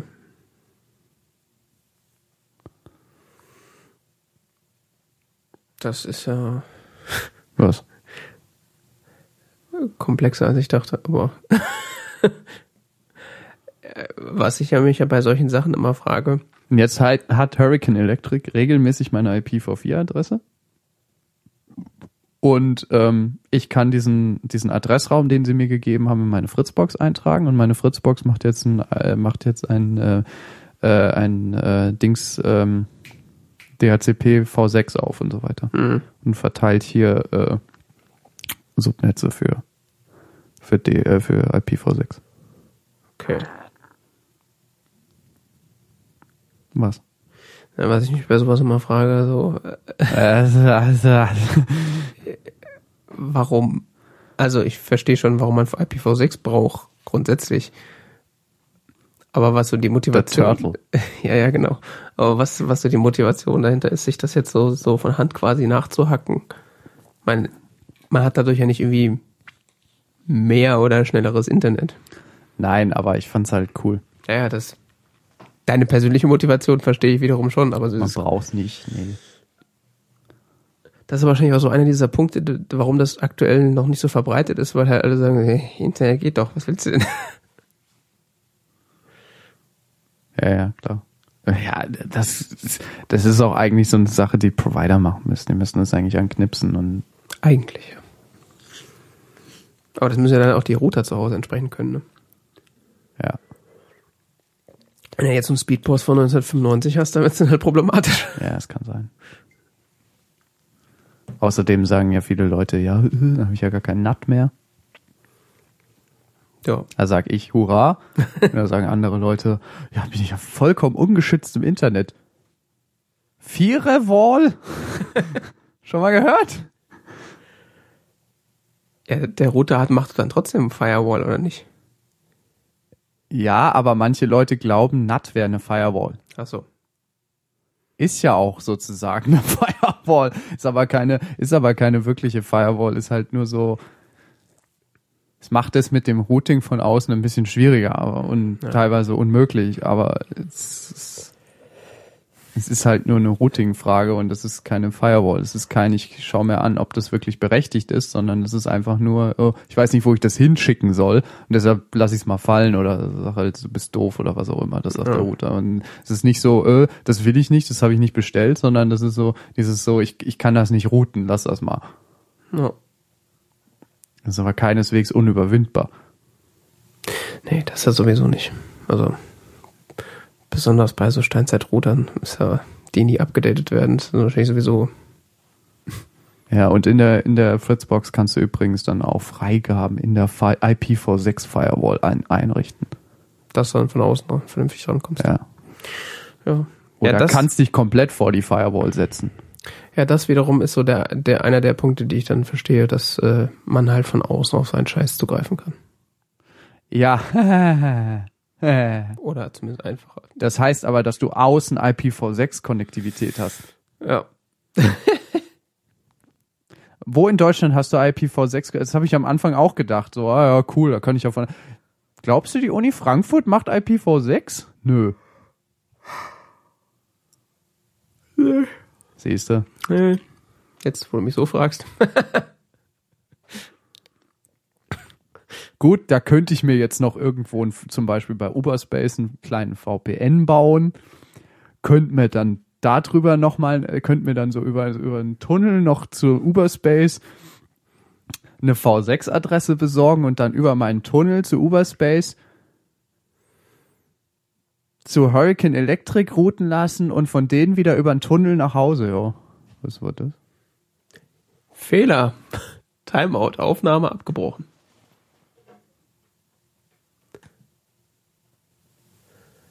Ah, ich drück mal weiter auf Aufnahme. Meinst du, das ist so klug? Ist schon schon über eine Stunde rum, also was reden wir auch so lange? ich war, es war eine gute Idee, die Software vorher abzudaten. ist immer eine gute Idee. Naja, wir haben ja, siehst du, der Archiver läuft auch alles gut.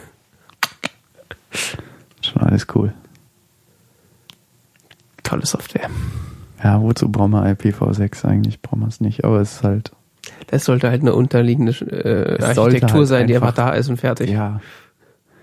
Aber dann sagen Leute, ja, ich hab, gibt's ja viele, die dann eben so bei Unity Media oder so, die dann, eben dieses Dual Stack Lite haben und die dann gar nicht mehr nach Hause kommen und so. Das ist natürlich auch kacke. Ja. Es liegt aber mehr daran, dass du halt sonst nirgendwo IPv6 hast. Sonst könntest du ja per IPv6 funken. Mhm. Oder hast hier so einen Scheiß, dass deine Implementation hier von AFP äh, irgendwie mit IPv6 nicht klarkommt. Hier im Heimnetzwerk. Okay. Das ist so kompliziert. Ich habe versucht, auf meinen Linux-Büchse per IPv6 zuzugreifen. Hm. Pustekuchen. Hat immer wieder Scheiße gebaut. Aber der kann das doch theoretisch, oder? Theoretisch kann der das. Ja, klar, es sollte überhaupt gar kein Problem sein. Du sagst halt, sagst halt dem Server, der Server-Software, binde dich an alle äh, Interfaces und mach mal hier, mach mal hier IPv6. Mhm. Was du halt findest, versuchst per IPv6 zu verbinden. Ja, hab den nicht gefunden. Wie, hä, hä, hä, was? Ich kann den noch pingen. Sagt dann mein MacBook hier, ich habe diese Adresse nicht gefunden. Ja, diese Adresse gibt's aber, äh? Ich kann sie pingen. Aber das MacBook findet dann die Freigabe nicht unter dieser Adresse. Ich denk so, was, äh? Alles wie früher, so damals unter Windows XP in der Netzwerksuche. Wo ist der andere Computer? Zeig ihn mir. Oh, Bill Gates, wo ist der andere Computer? Ja, diese Netzwerkübersicht, die war auch echt geil. Ja. Okay, ich suche mal nach dem Namen. Da ist er! Jetzt ist er wieder weg. Wo ist er hin? Das war echt, das war geil. Just works.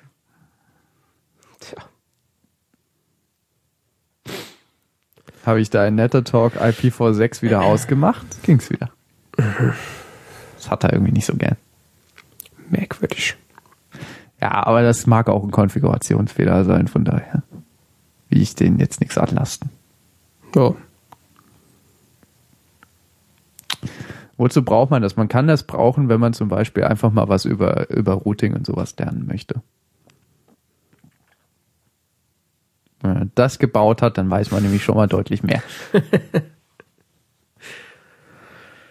Äh, Aber einfacher ist zum Beispiel 6XS. Also wenn man da irgendwie, kriegt man Accountdaten, die trägt man in seine Fritzbox ein, hast du IPv6 fertig. Hm. Kannst du das mit diesem dünnen DNS-Kram und so, kannst du dann sparen. Musst halt nur eine gute Begründung schreiben, warum du einen Account bei denen brauchst. Das haben sie, hätten sie nämlich gerne und anscheinend war meine unzureichend. was war denn deine Begründung? Ich würde gerne mal damit spielen. Nee, ich habe ganz eigentlich ganz viel geschrieben. Vielleicht habe ich zu viel geschrieben, was weiß ich. Das kann, das, das soll ich jetzt lesen. Äh, lass mal. Ja, ich halt gern Heimnetzwerken und so und IPv6 von außen und so wäre auch cool, dass man direkt mal drüber zugreifen kann, ohne NAT und so. Antwort war, ja, begründ das bitte mal weiter. Ja, äh, das, was ich geschrieben habe. Hä? Ja, ja. Ja. Vielleicht noch mal ein bisschen betteln. Nö, es geht ja jetzt. Und es ist äh, ziemlich schnell. Das Routing von, von Hurricane Electric ist echt gut. Okay. Ist nur Gutes von berichten. Also ist absolut stabil, es funktioniert. It just works. Also seitdem. Was? Wackelt nix. Nee, seitdem das jetzt alles so, es war jetzt nur im Heimnetzwerk, wo ich mit IPv6 so ein bisschen bastel. Aber nachdem das, das ist so langweilig, also das, die Fritzbox macht das jetzt alles und das geht halt. Und die Ja. Geräte sagen alle, ja, ich habe jetzt eine IPv6-Adresse und Ist alles cool. Und dann. Wenn du auf äh, What's My IP Dingsbums gehst, kriegst du halt so, deine IP ist zu lang, ich kann die hier nicht einblenden. Maximal zehn Zeichen. ist auch geil, wenn du so auf VPN-Seiten bist oder so. Deine IP ist 2001 Doppelpunkt irgendwas Schrubbel Dingsbums. We are watching you. Interessant. Weil dann, weil die ausgelegt sind auf IPv4-Adressen. Ja. Und dann kriegen die die V6-Adresse, die ja bei mir dann ein bisschen länger ist, da nicht in das Feld unter und das bricht dann ihr Webdesign und so. Das ist halt richtig geil. Da. Deine IP ist 2001 Doppelpunkt dies Bums Doppelpunkt das Punkt und den Rest können wir leider nicht anzeigen, aber we are watching you. Ah, ja. Was? Ja, das war, where, is my IP, äh, what is my IP.com, hat es bei mir vorhin auch so angezeigt. Also es hat schon aufgepasst, aber es war so, halt so ein schmaler Streifen, und so Ja, okay. 15 Umbrüche drin. Er ist halt doppelt so lang, ja. So einfach. ja. So, dann kommen wir jetzt zur Konsumkritik. Ja, ja. Es hat auch alles gerade äh, wunderbar äh, funktioniert hier. Die Aufnahme ist eh hinüber, das muss jetzt eh in Handarbeit zusammengesetzt werden. Ach ja, ja, ja. Ja, das neue Jahr, beziehungsweise Weihnachten das, und das neue Jahr, das bringt ja immer entsprechende äh, Specials zu Serien hervor. Zum Beispiel äh, gab es ein Sherlock-Special. War jetzt New Year Special. Äh, was ich überhaupt nicht auf dem Schirm hatte. Also es war so, äh, Sherlock geht 2022 weiter, weiß ich nicht. Und dann, Wir dann müssen vorher noch 40 Filme drehen, weil Benedict Cumberbatch irgendwie so der meistgebuchte Darsteller überhaupt ist und Martin Freeman so der zweitmeistgebuchte. So ungefähr, ja. Und äh, äh, Stephen Moffat hat viel zu viel mit Doctor Who zu tun, er hat ist keine Zeit für, für Sherlock. Ja, ist ja lieb. Ist ja eher so ein Liebhaberprojekt. ja, weiß ich, das war dann meine, meine äh, Serien-App sagte dann so, ja, da gibt's jetzt eine neue Folge, so, äh, was? ja, dann äh, gab's tatsächlich eine neue Folge. Äh, Sh Sherlock, äh, The Bumble Bride. Sherlock irgendwas Englisches, was kein normaler Deutscher aussprechen kann. Und eigentlich auch, ehrlich gesagt, niemand außerhalb von Britannien. Abdominal. Also, es ist fast so wie Scribble. Wusch ist das aus. Ja, es gibt so großartige britische Wörter, die keiner, äh, der da nicht geboren ist, aussprechen kann. Ja.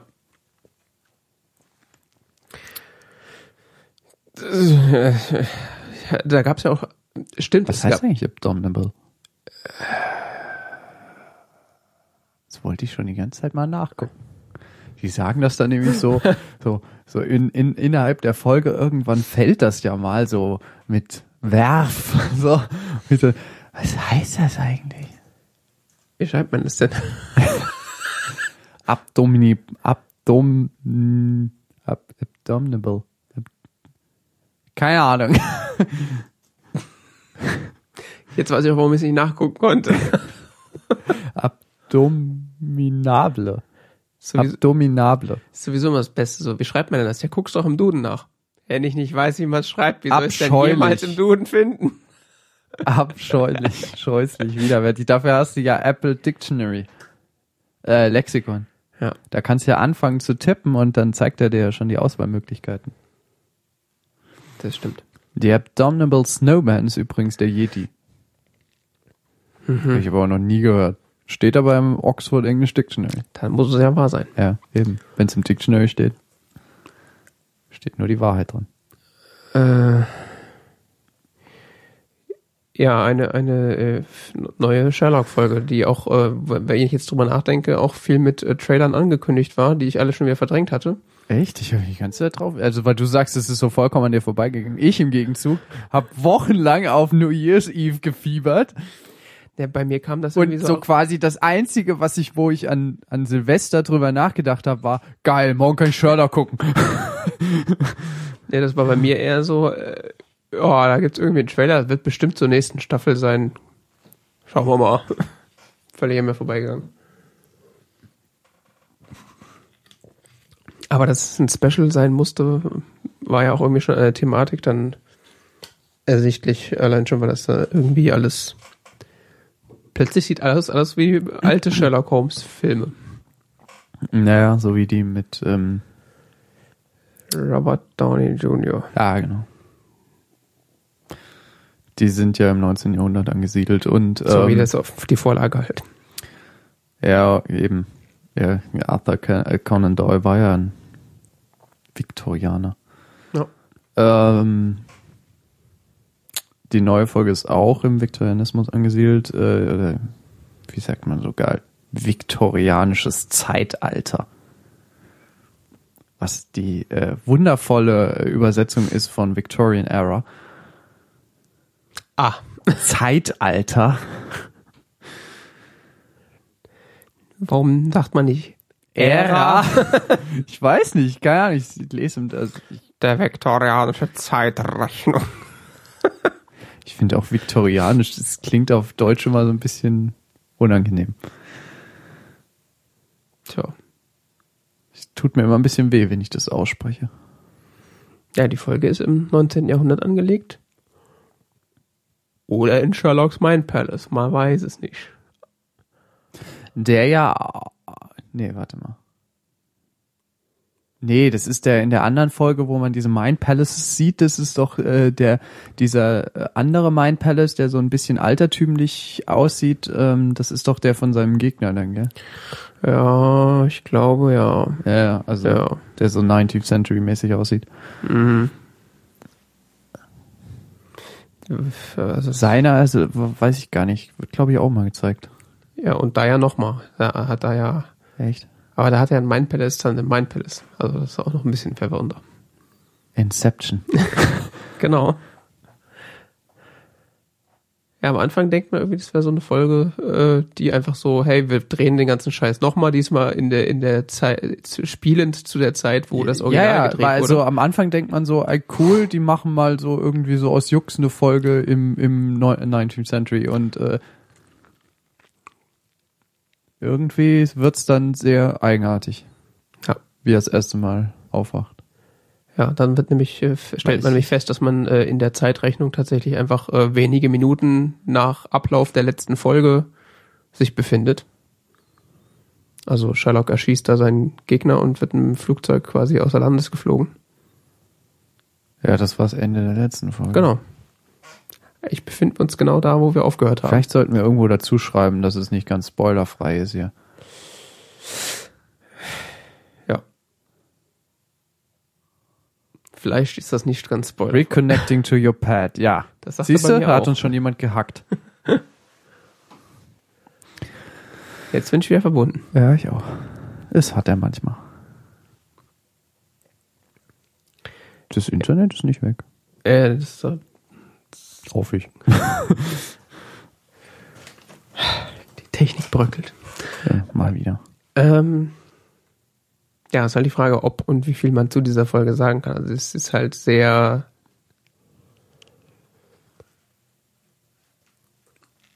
sehr Sherlock-haft. Es ist viel, viel, viel um die Ecke denken und äh, auch so Erzählungen in der Erzählung und Danke. man kann nicht viel drüber reden, ohne großartig zu spoilern. Und das in dem Fall würde ich sagen, ist das, äh, wenn man das spoilert, eine äh, Abdominable? äh, ja, das, also es ist halt ein wesentlicher äh, Zugang zu der Geschichte, dass man halt äh, nicht weiß, was gerade abgeht. Ja, das Problem ist bei Sherlock, ich weiß auch hinterher nicht, was, ab, was abging. Das heißt, ich könnte es auch gar nicht jetzt zusammenfassen oder darüber sprechen, weil ich überhaupt nicht mehr weiß, was passiert. Ich müsste es jetzt noch dreimal gucken, wahrscheinlich, bevor ich überhaupt, überhaupt nur erzählstrukturell überhaupt nachvollziehen könnte, was eigentlich passiert. Nee, das würde ich jetzt wahrscheinlich sogar hinkriegen. Aber ich tue aber mir da das, ein bisschen schwer mit so Aber das, Bildmedien. Texte ist es einfacher irgendwie. das wäre halt jetzt, äh, würde halt ziemlich lang dauern, weil da halt ziemlich viel passiert, auf, auf, auch auf verschiedenen Ebenen, was das nicht ganz so einfach macht. Was man dazu sagen kann, also ich finde ich zumindest, äh, Timeout, Aufnahme abgebrochen. Dann lassen wir es doch einfach mit der Aufnahme. Hoffen wir, dass Nicecast weiterläuft. Timeout. Sie haben sich so lange nicht bewegt. Wir dachten, wir brechen mal die Aufnahme ab, oder was? Ist USB oder so ist das, denke ich. Ein Puffer ist leer gelaufen und dann.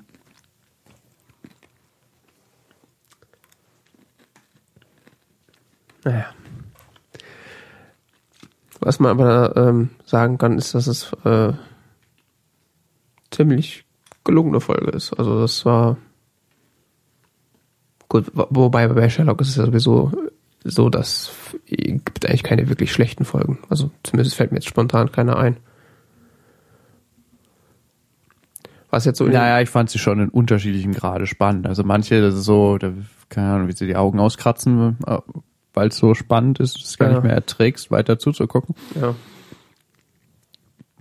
Und andere waren so. Ja. Ja, die war halt auf mehreren Ebenen interessant. Zum einen, weil halt äh, da war ein einigermaßen spannender und auch gruseliger Fall. Und äh, was passiert hier eigentlich gerade? Ah, ja, stimmt, mit der, mit der Bride, die eben, Die titelgebende Braut, die äh, Leute umbringt. ja, Sherlock Holmes soll, nur um jetzt die absolute Grundlage der Story darzulegen, er soll äh, quasi herausfinden, wie eine tote Frau Leute umbringen kann. Ja. Eben diese Braut, die eben dann Brautkleid trägt und ähm, angeblich Leute umgebracht hat. Und man weiß nicht so genau, was da eigentlich genau abgeht. Genau. Und es ist echt creepy. Oh ja. Das ist ein cooler Kriminalfall. Also ist wirklich echt, also rein vom Krimi-Faktor her ziemlich cool. Ja. Und vom Sherlock-Faktor auch ziemlich cool aufgrund dieses Mind Palace-Phänomens Dingsbums. Dass man eigentlich gar nicht so genau weiß, wo, wann, wie, was da jetzt stattfindet. Oder ob überhaupt was stattfindet. Ja, genau. Ja. Definitiv äh, sehenswert. Allerdings muss man Dieses, dieses Spiel mit Fiktionalität ist eben, ist, ist, ist in der Folge ganz groß, dieses mit, äh, dass man verschiedene Ebenen von Fiktionalität hat in der Geschichte. Also jemand erzählt etwas, der etwas erzählt und so weiter. Das wird ja erzählt, theoretischen Forschung untersucht und das machen, das, das exerzieren sie ja da durch bis in unterschied, unterste Ebenen, dass, dass man eben äh, am Ende überhaupt nicht mehr weiß, wer was, wo, wann, wie als eigentlich genau passiert. Und das Ja. ist selten in Filmen, dass das in dem Maße durchgesetzt wird, weil das für den Zuschauer natürlich sehr verwirrend ist. Ja, und im Vergleich zu vielen anderen äh, äh, äh, Holiday Specials, sage ich mal, ähm, ist das halt so eine Folge, die man eigentlich nur gucken kann, wenn man die Serie als solches kennt. Ja, sie schließt sich an die letzten Folge ja auch so nahtlos an, ja. Ja. Und reiht sich da ein. Ob sie allerdings was für die Gesamthandlung beiträgt, ist jetzt die andere Frage. Also ich könnte mir vorstellen, dass wenn man jetzt irgendwann in fünf Jahren die nächste Folge sieht, äh, dass das, was da jetzt passiert ist in diesem Special, vielleicht gar keine irgendwie Belangen hat. Soll es nicht dieses Jahr weitergehen? Nächstes Jahr. Nächstes Jahr erst. Echt? Ich Mhm. hätte schwören, dieses Jahr. Ich hatte auch gehofft dieses Jahr, aber nein. 2017 ist angesagt. Okay. Ja, beziehungsweise es gibt ja auch viele Weihnachtsspecials von Serien, die einfach äh, unterhaltsam sind, aber äh, wo man jetzt nicht quasi in der Gesamthandlung der Serie drin sein muss, richtig. Und das war hier halt, also ich war schon relativ verwirrt die meiste Zeit, aber wenn man dann nicht mal weiß, worum es geht, schwierig, schwierig. Aber alle Leute, die Sherlock können, äh, kennen, haben das sowieso gesehen, also von daher. wäre mal äh, eine Empfehlung, grundsätzlich Sherlock zu gucken, weil es ist eine gute Serie und äh, gibt auch leider nicht so viele Folgen. Man ist schnell wieder durch. Ja, aber die Folgen selbst sind ja ziemlich großartig. Ja. Ja, weil du vorhin auch sagtest, wegen Commitment. Also das Commitment ist nicht so lange. Also Äh, ja, die einzelnen ja, Folgen stimmt. sind zwar relativ lang, aber es sind halt auch nur drei pro Staffel oder so. Ich habe letztens so ein, äh, weil du sagst Commitment, ich habe so ein ähm, Werbespot von Netflix gesehen, ich habe so ein paar Trailer gesehen von Netflix auf YouTube. Da war so einer äh, dabei, wo es darum ging, ähm, so äh, so ein junger Mensch kommt in was weiß ich, was das ist. Das ist so dieses, dieses Driver's License Office oder sowas in den USA und äh, verliebt sich da unsterblich in die äh, Counterbeamtin und äh, die sagt so, ja, meine Lieblingsshow ist ja Orange is the New Black. Und dann binge-watcht er Orange is the New Black und dann sagen sie irgendwie so 300 Stunden oder sowas, äh, Commitment, irgend so ein Kram erzählen sie dann so und dann kann er nämlich dann sagen, it's my uh, favorite show too, gell? Als er das nächste Mal hingeht. Du siehst zwischendurch so Ausschnitte, wo er so, so quasi durchgängig so beim Kochen, beim Joggen, beim Schlafen, so äh, Orange is the New Black guckt. In einer perfekten Welt, wo nicht nach 500 Megabyte ein Datenvolumen gekappt wird. Genau. Und ähm, in einer perfekten Netflix-Welt, wo du eigentlich durchgängig äh, nichts anderes tust, außer Netflix gucken. Ja, Netflix hat ja auch gesagt, sie werden keine Downloads oder sowas anbieten äh, für irgendwas, weil äh, sie gehen davon aus, dass in nächster Zukunft alles äh, überall im Netz verfügbar sein wird. Okay. Oder das war so ihre Ausrede. Wahrscheinlich wollen sie einfach noch nicht das Geld investieren in die Lizenz dafür, dass sie es auch runterladen dürfen. So.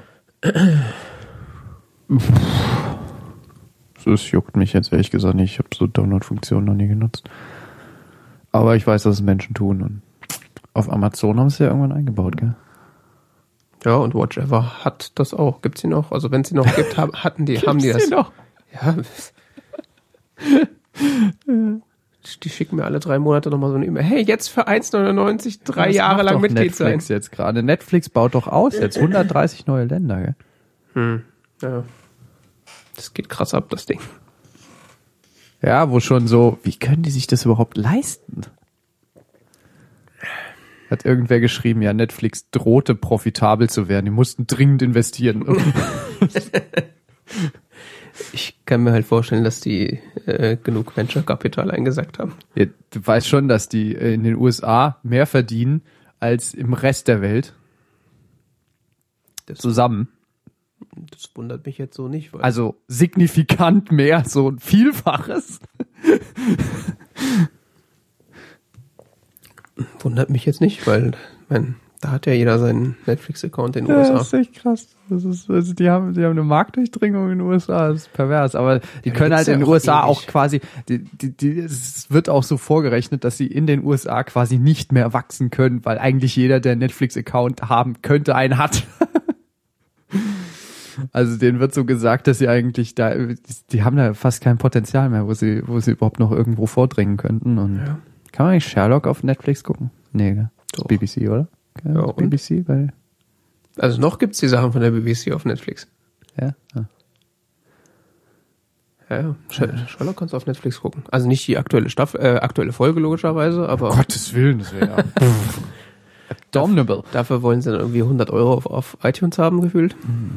Mindestens. Ja, das wäre echt Pro so, Minute. irgendwie 8,99 oder 10,99. Ich so, Das ist ja ein Film. das ist ein Monat Netflix. Ja, aber dafür ist ein iTunes. Da kannst du es auch auf dein Telefon sinken. Ja, Kannst auch auf deinem Telefon gucken. schön. Kannst du das dann gucken in deiner Videos ab? Gibt's die noch? Ja, ja, klar. Cool. Die hab ich, glaube ich, noch nie benutzt. Ja, gut. Habe ich irgendwann mal aufgemacht, als ich noch ein iPod Touch hatte. Die wird ja auch nur mit Inhalt befüllt, wenn du dir Sachen aus dem iTunes Store da runterlädst. Oder, oder irgendwie Videos in deine Mediathek auf dem Computer bekommen hast und die dann drüber synchronisiert hast. Ja, das hatte ich mal. Ich nicht. Ich hatte mal Videos in meiner Mediathek. Dumme Idee. Jahre später wiedergefunden. Deswegen ist kein Platz auf dem Ja, Computer. das war echt so. Oh, du hast da zwei DVDs äh, Mr. Bean drin. Wo kommen die denn her? Ja.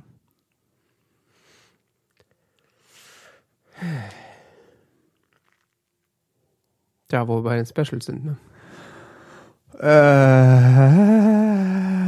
Äh, Doctor Who gibt jedes, Doctor Who, ja. gibt ja auch da jedes Jahr ein Special, mindestens. Was war dies Jahr? Ich erinnere mich schon gar nicht mehr. Äh, The Husbands of River Song hieß die Folge, glaube ich. gesehen?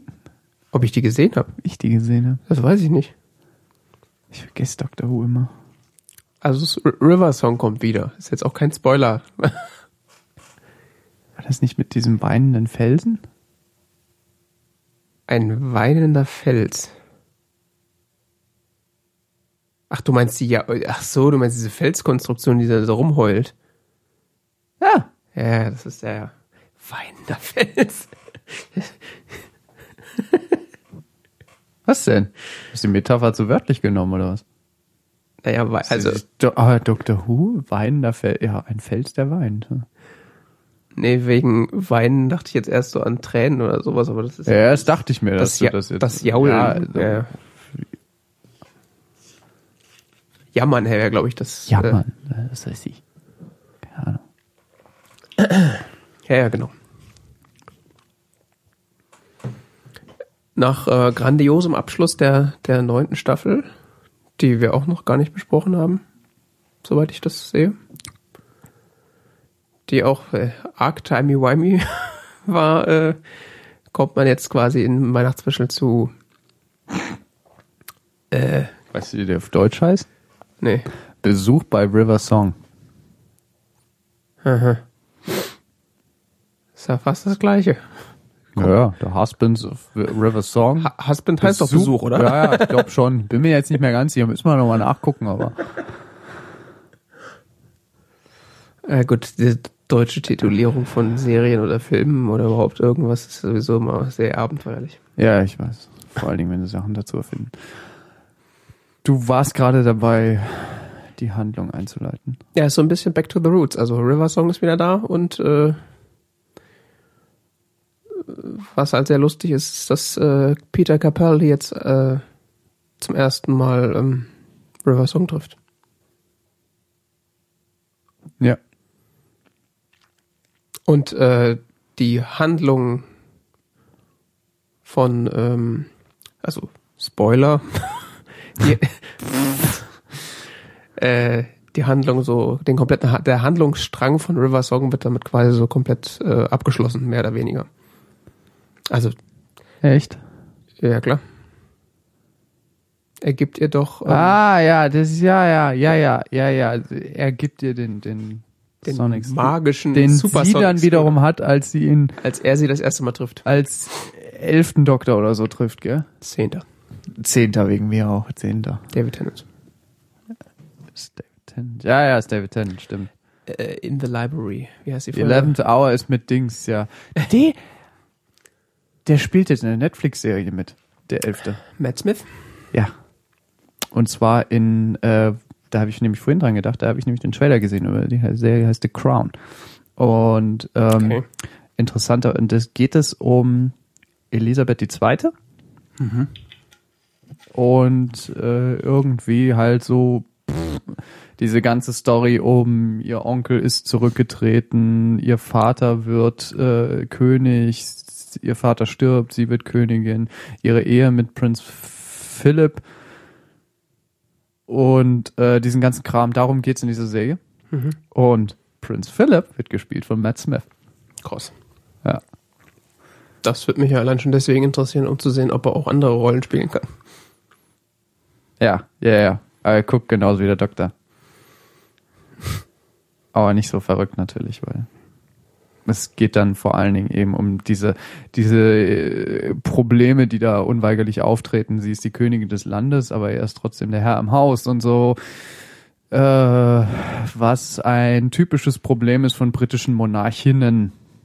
Hm. Die übrigens äh, bis äh, ja bei Victoria hat das irgendwie geklappt, so ist aber auch teilweise echt schwierig im 19. Jahrhundert. Ne? Hm. Weil sie ist die Chefin und er ist aber irgendwie halt auch wichtig. Aber er hat sich ihr halt völlig untergeordnet, der Albert. Obwohl bei ihm ja Ämter angetragen wurden. Übrigens äh, unter anderem so die Oberbefehl über das Heer und so. Hat das Heer gesagt, äh, wir hätten dich gerne als Oberbefehlshaber, weil er ein sehr erfahrener, äh, sehr gut ausgebildeter Militär war und ähm, seine Frau immer in militärischen Dingen beraten hat. Gell? Aber er hat gesagt, hm, ich weiß nicht, ob das so verfassungsgemäß wäre. weil prinzipiell ist sie immer noch, die, ist, würde sie dann quasi in der Befehlskette über ihm stehen, dann immer noch, gell? aber darunter gibt's halt einen, der, gab's einen, der halt so das Sagen über das, über das Heer hat und äh, diese Position sollte, wurde ihm angetragen, aber er Mhm. hat sie dann abgelehnt. Okay. Und deshalb, das ist immer so, mit diesen Ehemännern von britischen Königinnen ist, ist immer so eine Sache. Kann dann schnell zu Konflikten führen. Ne? Ja, und deshalb ist, kann die Serie, äh, hat da ein interessantes äh, Potenzial, was sie erforschen kann. Ich weiß nicht, wie Matt Smith das dann eben spielt. Und die Darstellerin von Queen Elizabeth kannte ich jetzt so vom Sehen her nicht. Ich habe mir jetzt nicht nachgeguckt, wer sie spielt, aber Okay. ich war so gebasht, dass da Matt Smith mitspielt. Weil, Das ist eine Netflix-Eigenproduktion. Ja. Krass. was war das denn? Irgendeine Tür. Okay. Ja. Die Story jetzt äh, zu Doctor Who ist jetzt nicht sonderlich erwähnenswert. Also es ist halt eine typische Doctor Who Story. Ah, ich, ehrlich gesagt, ich fand die Folge nicht so prickelnd. Ja, sie- es war halt einfach nur so, okay, wir brauchen jetzt irgendein Beiwerk, warum sich River Song und der Doktor wiedersehen. Was da jetzt genau passiert, ist auch fast egal gewesen. Also es war schon, ist, ist halt so eine klassische Weihnachtsstory, so. also, eine klassische Doctor Who Weihnachtsstory, also ein bisschen Tritra, Trollala, nicht zu anspruchsvoll. Und viel gut am Ende, ja. Und viel was? Viel gut. Ja, ja, genau. So. Das muss man halt am ersten Weihnachtstag gucken, damit das äh, funktioniert. Also die Weihnachtsspecials haben ja sowieso nicht die, äh, den Ruf, irgendwie die, die besten Folgen zu sein. Glaube ich. Ist einfach nur.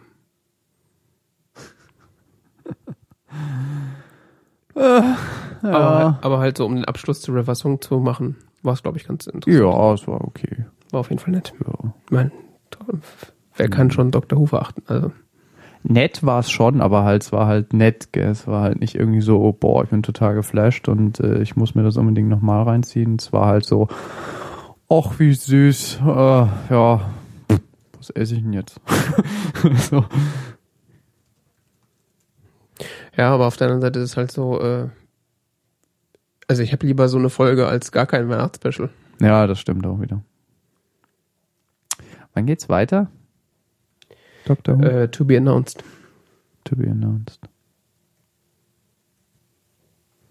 Also nicht sonderlich bald, ja. Wahrscheinlich im Herbst so. Ich gehe mal davon aus, ja. Also Hauptsache, sie machen eine normale Staffel und nicht wieder so ein Quatsch mit, ja, wir machen jetzt eine halbe Staffel und dann nächstes Jahr den Rest der Staffel. Weil das war echt nicht so schön.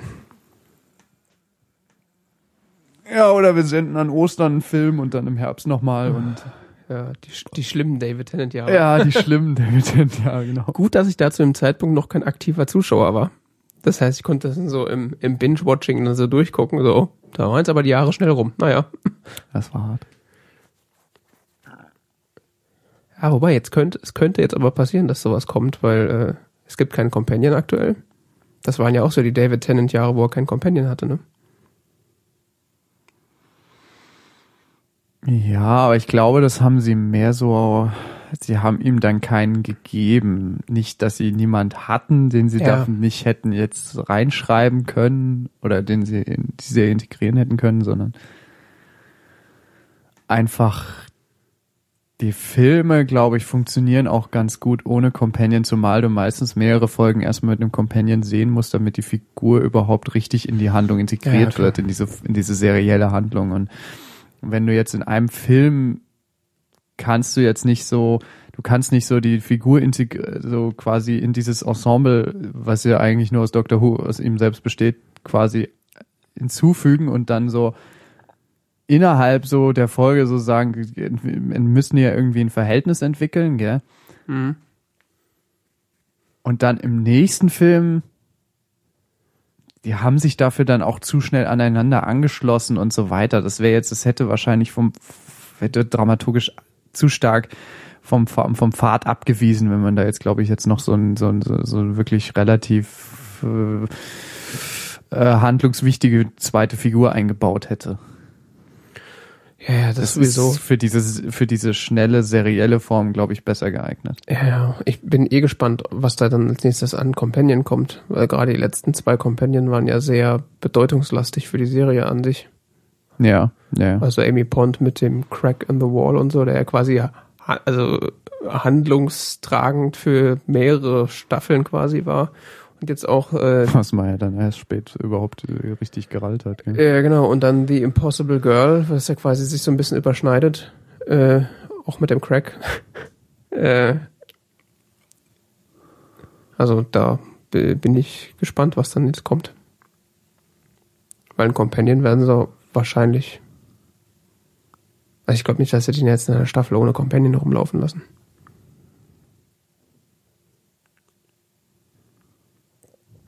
No.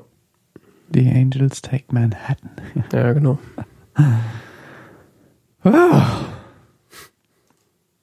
Ach, wollen wir es vorhin von Schlüsselanhängern? Jetzt gibt's auch als Schlüsselanhänger die, so ein Angel. Herz allerliebst. Ja, wenn du so einen Engel da hast. Ja, das ist ja auch so einer, genau. Ja, Don't blink. ja nicht blicken, ja. Nicht blinken, genau. Du wirst in Deutschland offiziell vom deutschen Verkehr ausgeschlossen. Du blinkst. Streng, ist unter Genau. Strafe streng verboten. Beim Abbiegen nicht blinzeln. Ich habe ja so eine Tasche, gell, so, so, wo drauf steht, äh, so No matter what you do, don't blink oder so weiter.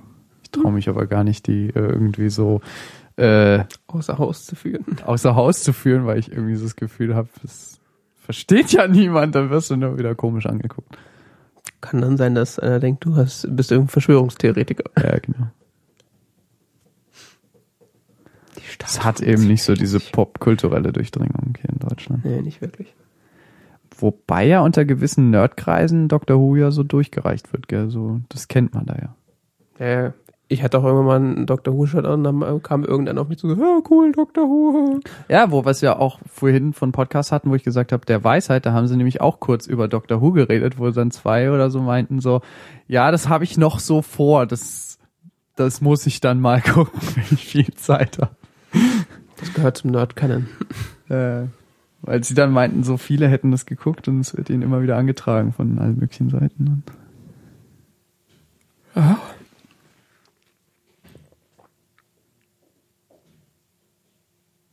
Vor allen Dingen New Who. Bitte? Vor allen Dingen New Who. Ach so, ja, von 2005. Ich denke mal 2009. Nee, 2005. Passt schon. Ja. Nicht jetzt den Christopher Eccleston untergraben. Der war wichtig. Ich fand den auch gut. Nur Ich fand die, den auch nicht schlecht. nur die äh, da war halt noch nicht so viel Geld da und das sieht man halt. Und Rose ist da halt noch nerviger als in den späteren Staffeln. Allerdings.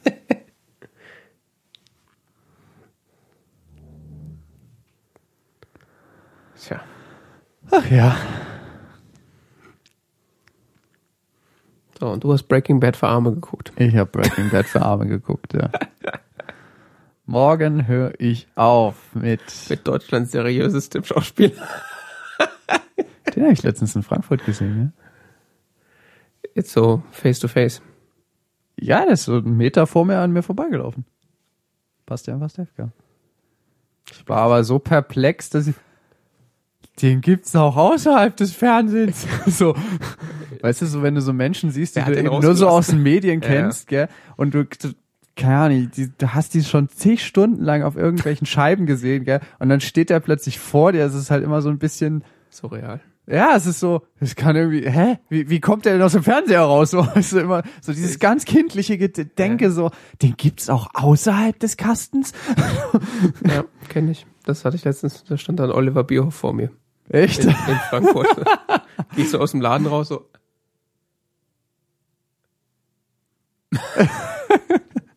ja, ist irgendwie. Also, okay, sag, sagst du jetzt Hallo? Er kennt dich doch gar nicht. Ja, ey.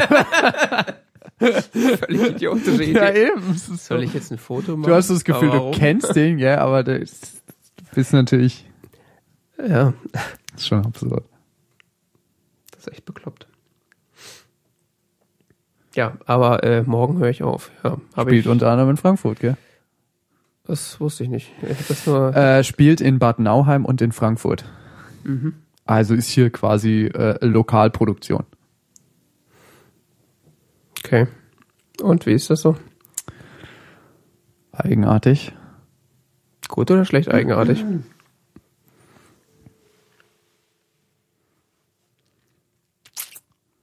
Also, ist es, Ich habe heute Morgen erst die letzte Folge gesehen.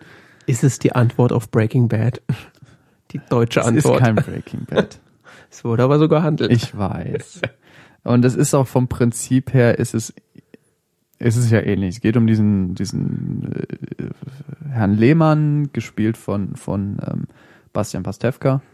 Nicht zu verwechseln mit dem Herrn Lehmann aus, Herr aus, Lehmann. aus Herr Lehmann oder äh, Neue war Süd und so weiter von, von Sven Regner, sondern hat damit überhaupt nichts zu tun. Äh, der hat, ist Druckereibesitzer und Familienvater Mhm. und hat das Problem, dass seine Druckerei nicht läuft und er in seinem Empfinden hoch verschuldet ist mit irgendwie 100.000 Miesen oder so. Ich weiß nicht, anscheinend kriegen da Leute schon Depressionen. Du meinst, du hast mehr Schulden, hast du kein Problem mit oder was? Nein, habe ich nicht, aber ich weiß nicht, ich fand das jetzt noch nicht. Also es ist halt sehr bürgerlich irgendwie so. äh, so.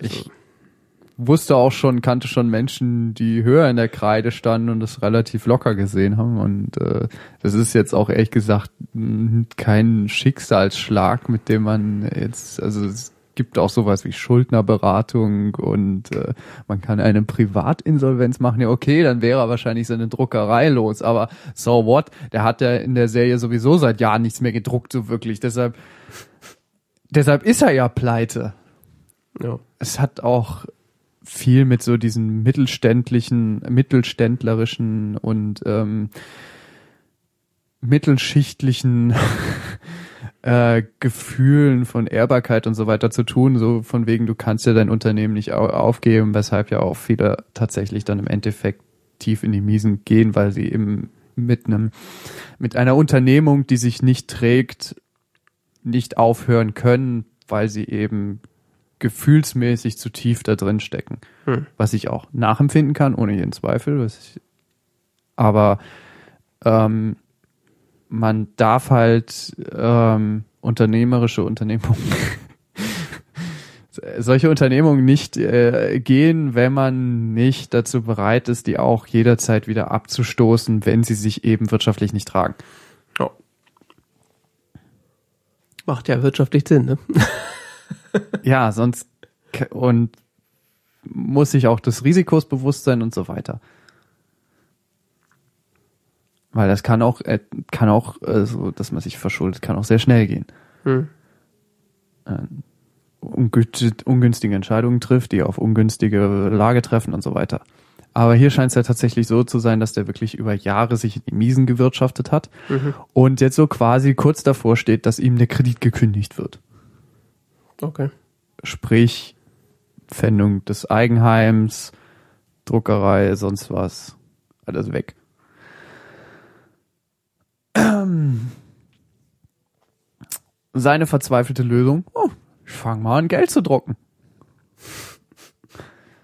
Gilt ja immerhin als äh, sehr, er selbst ist ausgebildeter Drucker Mhm. Und hat, äh, was dann noch so zu den familiären Verwicklungen quasi noch in dieses, in dieses typisch bürgerliche Bild noch eingebaut wird, ist, dass er der Schwiegersohn ist von dem, der die Druckerei ursprünglich besaß, nämlich der Vater seiner Frau. Also wirklich so durch und durch bürgerliches Bild, gell? Mhm. Und ähm, er druckt Geld und bringt das dann halt in Frankfurt unter die Leute und keine Ahnung, also druckt halt 50er, falsche 50er. Äh, und kauft sich dann eine Packung Kaugummis und so weiter und hat dann halt 49 Euro richtiges Geld für 50 Euro Falschgeld und so weiter. Und äh, wird dann aber jemand, der sich so mit Falschgeld noch ein bisschen besser auskennt, ähm, auf ihn aufmerksam. Mhm. Und er wird da in gewisse Kreise verwickelt und so spannt sich die Story dann weiter. Äh, die Polizei spielt da noch eine gewisse Rolle und äh, was halt auch noch eine neben dieser Story vollkommen parallel laufende Story ist, ist die Geschichte seiner Familie. Mhm. Also du hast so einmal dieses äh, von diesem Herrn Lehmann, dieses, äh, wie er sich in diese, diese, diese Szene da immer weiter verwickelt, da in Probleme verwickelt, die teilweise auch relativ kapitale Natur dann einnehmen, wo es wirklich um Leib und Leben geht und ähm, dann äh, die Serie auch sehr ernst wird. Mhm. Und wo es am Anfang noch so ein bisschen, fast schon so ein bisschen komisch äh, so Leichtigkeit hat, gell? Und dann wird's dann teilweise sehr ernst. Okay. Und ähm, dazu kommt dann aber äh, diese familiäre Story, die so nebenbei läuft, dass seine, dass seine Familie unter dieser mh, finanziellen Situation und dieser, dieser, mh, diesem Druck, der dann in dieser Familie herrscht, dieses, dass der, dass die Eltern irgendwie nicht mehr so wirklich Aufmerksamkeit für ihre Kinder aufbringen und irgendwie gehen so Dinge aus dem Ruder, die irgendwie so, wo so eigenartige Sachen passieren, weißt du, dass äh, der Sohn brettert irgendwie besoffen jemand in den Zaun und äh, arbeitet dann bei dem, um quasi das Geld wieder zu verdienen, was er da beschädigt hat und so weiter. Und, Mhm. und das ist auch ein komischer Einfluss. Die Tochter, die kleinste Tochter fängt an in der Schule zu mobben und die mittlere Tochter verliebt sich irgendwie unsterblich und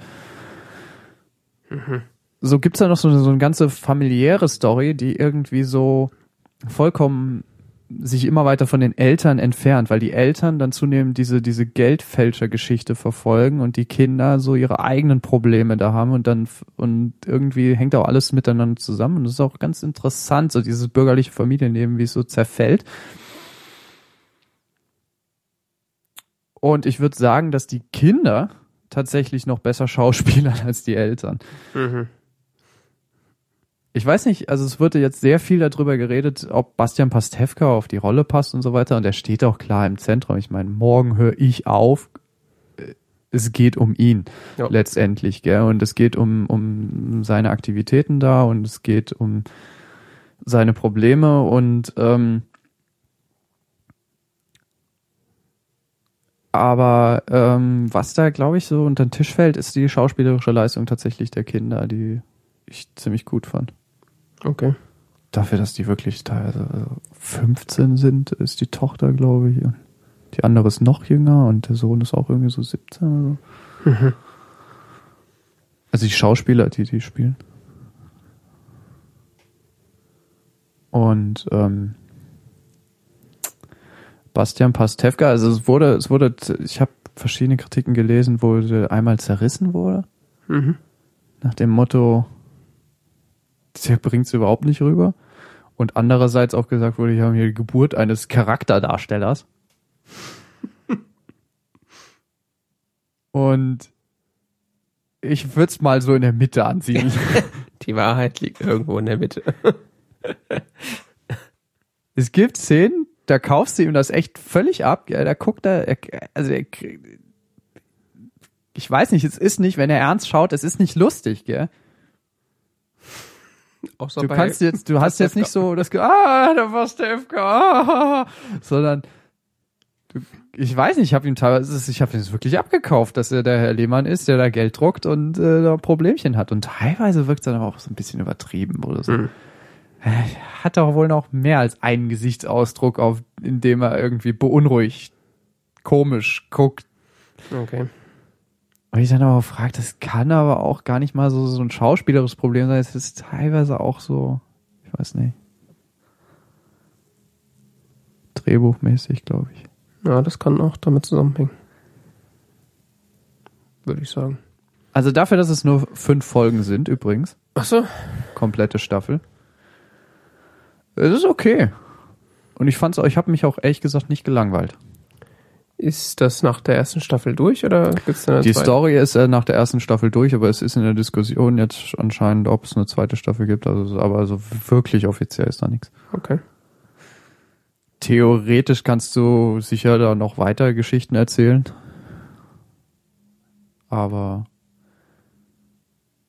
ähm, ja, ich habe mich äh, ganz ehrlich, also ich habe mich tatsächlich zwischendrin, wenn ich so meine eigene Gefühlslage dem gegenüber beobachte, ich habe mich teilweise auf die Folgen gefreut. Okay. Ja, ich habe das äh, an sich auch nur so. Und du kannst es online gucken. Oh, oh. Auf zdf.de. Ist ja wohlgemerkt eine ZDF-Eigenproduktion. Also beauftragte Eigenproduktion in Eigenfirma und so. Also Mhm. typisches deutsches Fernsehgewäsch halt. Okay. Ähm, und kannst du auf zdf.de gucken. Alle fünf Folgen. Noch. Bis die, weiß man ja nicht, wie lange noch. Also Bis nächste Woche. besten gleich runterladen. Okay, ja, das ist mir ist im Grunde so auch äh, ähnlich wie Sherlock an mir vorbeigegangen. Das, ich wusste nur, dass da irgendwas in Planung ist. Es ist auf jeden Fall nicht Breaking Bad und es versucht auch, glaube ich, gar nicht Breaking Bad zu sein. Ja, kann es ja auch ehrlich gesagt nicht. Also, Also so abgedreht wie Breaking Bad ist es nicht. Es ist immer noch sehr deutsch. Aber es ist nicht schlecht. Es ist jetzt sicher nicht so vor Spannung zerreißend, so wie Breaking Bad, aber es ist schon okay. bei Breaking Bad gibt's auch keine Krankenversicherung. Ja, Das wäre in Deutschland ja gar nicht möglich. Tatsächlich finde ich, also so jetzt von, von dem, was du erzählt hast, finde ich das Problem von äh, was Walter White hat, ja doch ein bisschen, weiß nicht, greifbarer. Nicht so, oh, meine Fabrik ist leider kaputt, ich brauche eine neue. die Fabrik ist ja nicht kaputt, die funktioniert ja noch. Ja, oder So, so. nur keine Kohle mehr. meine Fabrik wirft kein Geld mehr ab. Hm, wie komme ich denn jetzt an Geld? So, naja, du hast das Problem, dass du nicht, also du stirbst nicht, oder? das ist halt, Nein. also das so als Motivation so, nee, weiß ich nicht. Klingt schon ein bisschen, Ja, deshalb wird ja dann vermutlich die Familie da eingebaut eben, dass die dann auch bedroht ist irgendwie. der gute Name der Familie ist bedroht. Nein, wirklich Kapital bedroht. Also. Ja, ja, schon klar. Okay. Aber wie gesagt, dieses, was auch hier war, ist der Herr, ähm, wie heißt der, Titelbach, hat auch darüber geschrieben, die, die Serie würde so das Thema de der Krise und des sozialen Niedergangs umkreisen. Und die Serie hätte mehr Kultpotenzial als Weißensee oder Deutschland 83. Hast du eins von beiden gesehen? Nee. Deutschland 83 habe ich hier drüber gesprochen, sehr Ja. spannend. Weißensee habe ich irgendwann nicht mehr weitergeguckt, weil ich irgendwie repetitiv fand. Mhm.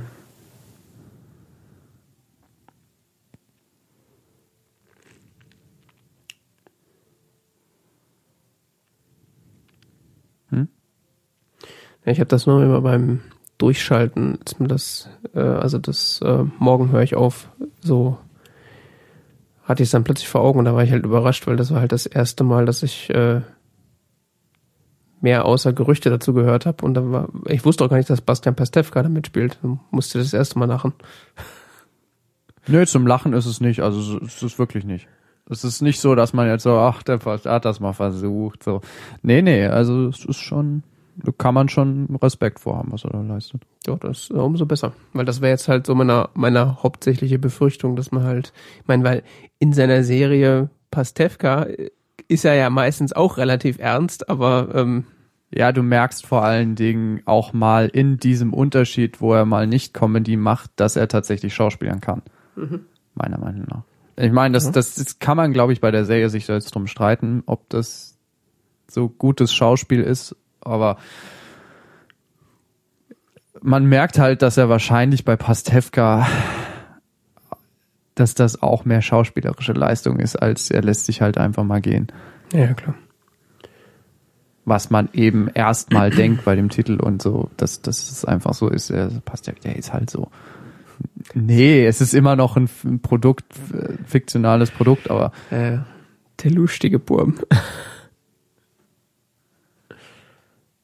Aber so die, die, die, das liegt halt so nahe, das so anzunehmen und dann denkt man so, der kann ja gar nicht schauspielern und spielt ja immer nur sich selbst und aber du hast recht hast, ist halt so dieses, was ich halt sehr anstrengend fand, war dieses gutbürgerliche und wir sind verschuldet und so. Das, das fand ich sehr anstrengend. Dieses, oh mein Gott, wir könnten sozial absteigen. Bam, bam, bam. Ist das so die zentrale Angst des Deutschen oder was soll das sein? Zumindest die zentrale Angst des deutschen Mittelstandes. Ja, eben. Das ist halt so richtig. Also, Und alle, die sich dafür halten. ja, es ist so richtig. Das ist so aus Publikums ZDF zugeschnitten. Nee, also das, das, den Aspekt, diese, diese Grundmotivation, die fand ich so ein bisschen so. Ja, so what? Die Familie ist doch wohl wichtiger, oder? Ich meine, sucht er sich halt eine andere Arbeit. Weil ich auf den Kopf gefallen kann ja nicht sein, sonst wird er ja wohl nicht die besten Blüten der Welt produzieren, oder? Ja, also wobei ich den Sprung vom Druckerei zu Gelddruck, also da gehört ja noch ein bisschen mehr dazu, außer Papier einzufärben. Ja, das fand ich auch interessant, dass er eben sich mal so einen Abend hinsetzt und guckt sich mal so einen Geldschein an und dann kann er den nachdrucken, so dass die täuschend echt aussehen. Wo ich mich schon gefragt habe, so, ja, und dann meinten dann später in der Serie so, ja, und das Hologramm, das hast du ja gut hingekriegt, so, gell? Und ich, ich frage mich dauernd, wie hat er das überhaupt hingekriegt? Und das mit dem Silberstreifen und so. Ja, okay, das kannst du schon auch drucken, sowas kannst du schon so Späßchen machen. Aber also tatsächlich so ins Papier eingewebten Kram und sowas, gell? Ja, Er hat halt mit kein Wasserzeichen und sowas, das hat er halt nicht. Und Aber halt mit einer Maschine, die sonst normales Papier bedruckt. Hat er sich da jetzt spezielle Maschinen gekauft oder was ist da los? Naja, so besonders ist das jetzt auch nicht, aber auch so von der Papierqualität und so ist es ja eine ganz besondere und es ist teilweise so ein bisschen abstrus, wenn man sich mal mit Sicherheitsmaßnahmen von Papierscheinen, äh, von Papiergeld beschäftigt hat. Jo. Denkst du halt schon so, äh, es ist echt nicht einfach, Geld zu fälschen. Wenn es so einfach wäre, jetzt legst du so auf den Scanner und druckst es nach, also, Post-up. ja.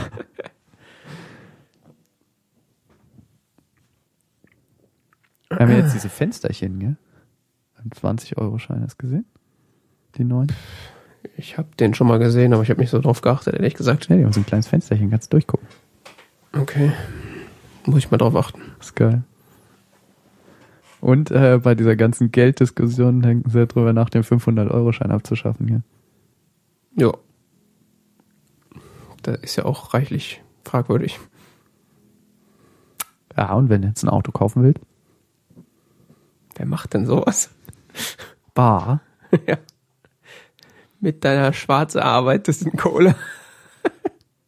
Du jetzt mal so 30.000 in Bar rumtragen musst. Kann vorkommen. Scheiß Banken. Da muss man das alles in Hunderten machen. Muss man wieder in den Koffer rumtragen, so ein Scheiß. Oh, es wird viel zu spät. Ja, nee, wir müssen das ja auch nicht alles durchmachen jetzt. Äh, ganz kurz nur, es gab eine neue Staffel von Tatortreiniger. Und ich will auch gar nicht so viel zu sagen. Es ist von äh, mit Bjarne Mädel, den Darsteller aus Stromberg, also dem anderen aus Stromberg. Wie heißt der da? Bernie. Bernie? Berthold. Berti? Berthold? Wie auch immer. Nee, Ernie oder Berthold. Das war das. Bernie war was anderes. Okay. Wegen mir ist mir scheißegal. Ich habe Stromberg nie gesehen. Äh, ganz, ganz, ganz, ganz, ganz, ganz großartig. Tatortreiniger kann ich immer nur wieder empfehlen. Hast du es jemals gesehen? Ich habe zwei oder drei Staffeln gesehen, ja. Echt? Und? So, ist gut. Ja? Diese Staffel 5, die man jetzt auch wohlgemerkt sofort wieder auf Amazon sehen kann. Zum Beispiel. Ich weiß nicht, ob noch auf anderen Streaming-Anbietern, aber da auf jeden Fall. Äh, vom NDR produziert, jetzt so um Neujahr rum ausgestrahlt. Sechs Folgen diesmal. Unter anderem eine in einem Laden für religiösen Bedarf. Großartig. Es geht überhaupt sehr viel um Religion und Afterlife und so weiter. Zum Beispiel die erste Folge mit zwei Bestattern Oha. und zwei Massenmördern. ähm, kommt jetzt alles noch nicht an die großartige Nazi-Folge ran. die ja unter anderem. Preise gewonnen hat. Im Vereinsheim meinst du? Ja.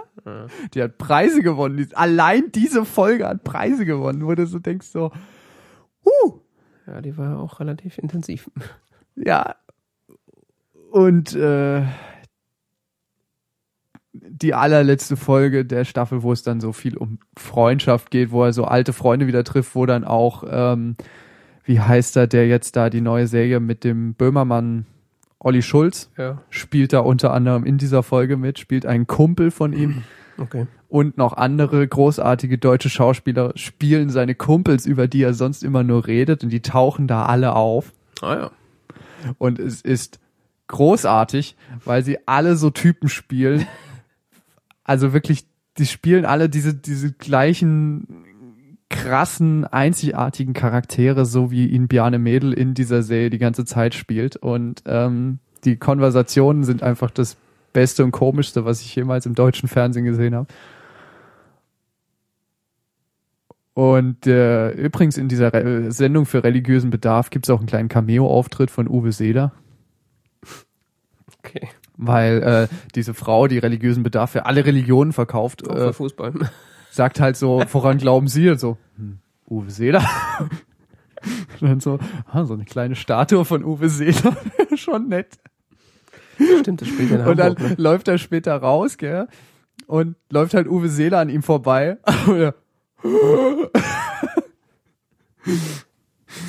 Das spielt in Hamburg, ne? Äh, weiß ich jetzt, ja, keine Ahnung, er kommt auf jeden Fall auf Hamburg in dieser Serie. Und so. Großartig. Ja, ich muss das irgendwann mal weitergucken. Das gab's irgendwie auf Netflix nur bis Staffel 3 und dann habe ich so, ja, Ja, das war Amazon Prime. ja, aber das ist halt, äh, das vergesse ich immer. und es ist auch nicht so zugänglich, weil es auf meinem Apple TV nicht drauf ist. Ah ja, okay. Da muss ich dann erstmal iPhone auf und so, das vergesse ich immer. Ja, so viel zum Tatortreiniger. Ja. Ich würde ja vorschlagen, wir reden einfach noch über die Podcasts und dann heben wir uns den Rest für die nächste Sendung auf, weil das sind so Monsterthemen. Wenn du meinst. Ja, ich habe jetzt, ich weiß jetzt nicht genau, wie lange es schon ist, weil unsere Ja, Aufnahme zwei ja Stunden Arsch 20. ist. Ja, das ist, wir sind gut. Wir gut sind dabei. schon echt gut dabei. Ja, und zur Feier des Tages, wo der Johannes jetzt wieder Podcasts hört, ähm, können wir das dann noch mit äh, anschließen. Ja, äh, ich habe einen Podcast gehört und zwar ähm, ist ja gerade so in Mode, Podcasts jetzt in Staffeln zu produzieren. Hm. Insbesondere Serial hat er ja vorgelegt und so weiter. Mhm. Also man erzählt jetzt über mehrere Folgen eine Geschichte und so weiter. Und ähm, Codebreaker heißt ein Podcast Mhm. von Gott, ich habe das vor Wochen in dieses Dokument geschrieben. Marketplace.org? Nee. Warte mal.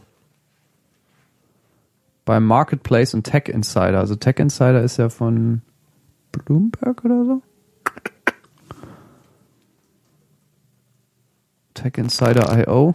Die haben so quasi einen ähm, Podcast abgeworfen. Mhm. Und ähm, ja, gehen verschiedene Phänomene unserer gegenwärtigen technischen Kultur durch, was weiß ich zum Beispiel Ad-Tracking oder sowas, Mhm. und stell oder E-Mail und stellen dazu immer die Frage, is it evil? Okay.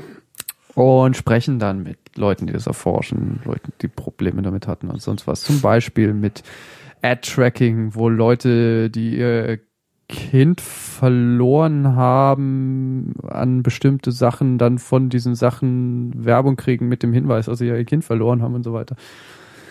Oder halt dann so tatsächlich so, what the fuck, was? So, ja, Werbedaten wurden halt verkauft und sonst was, gell?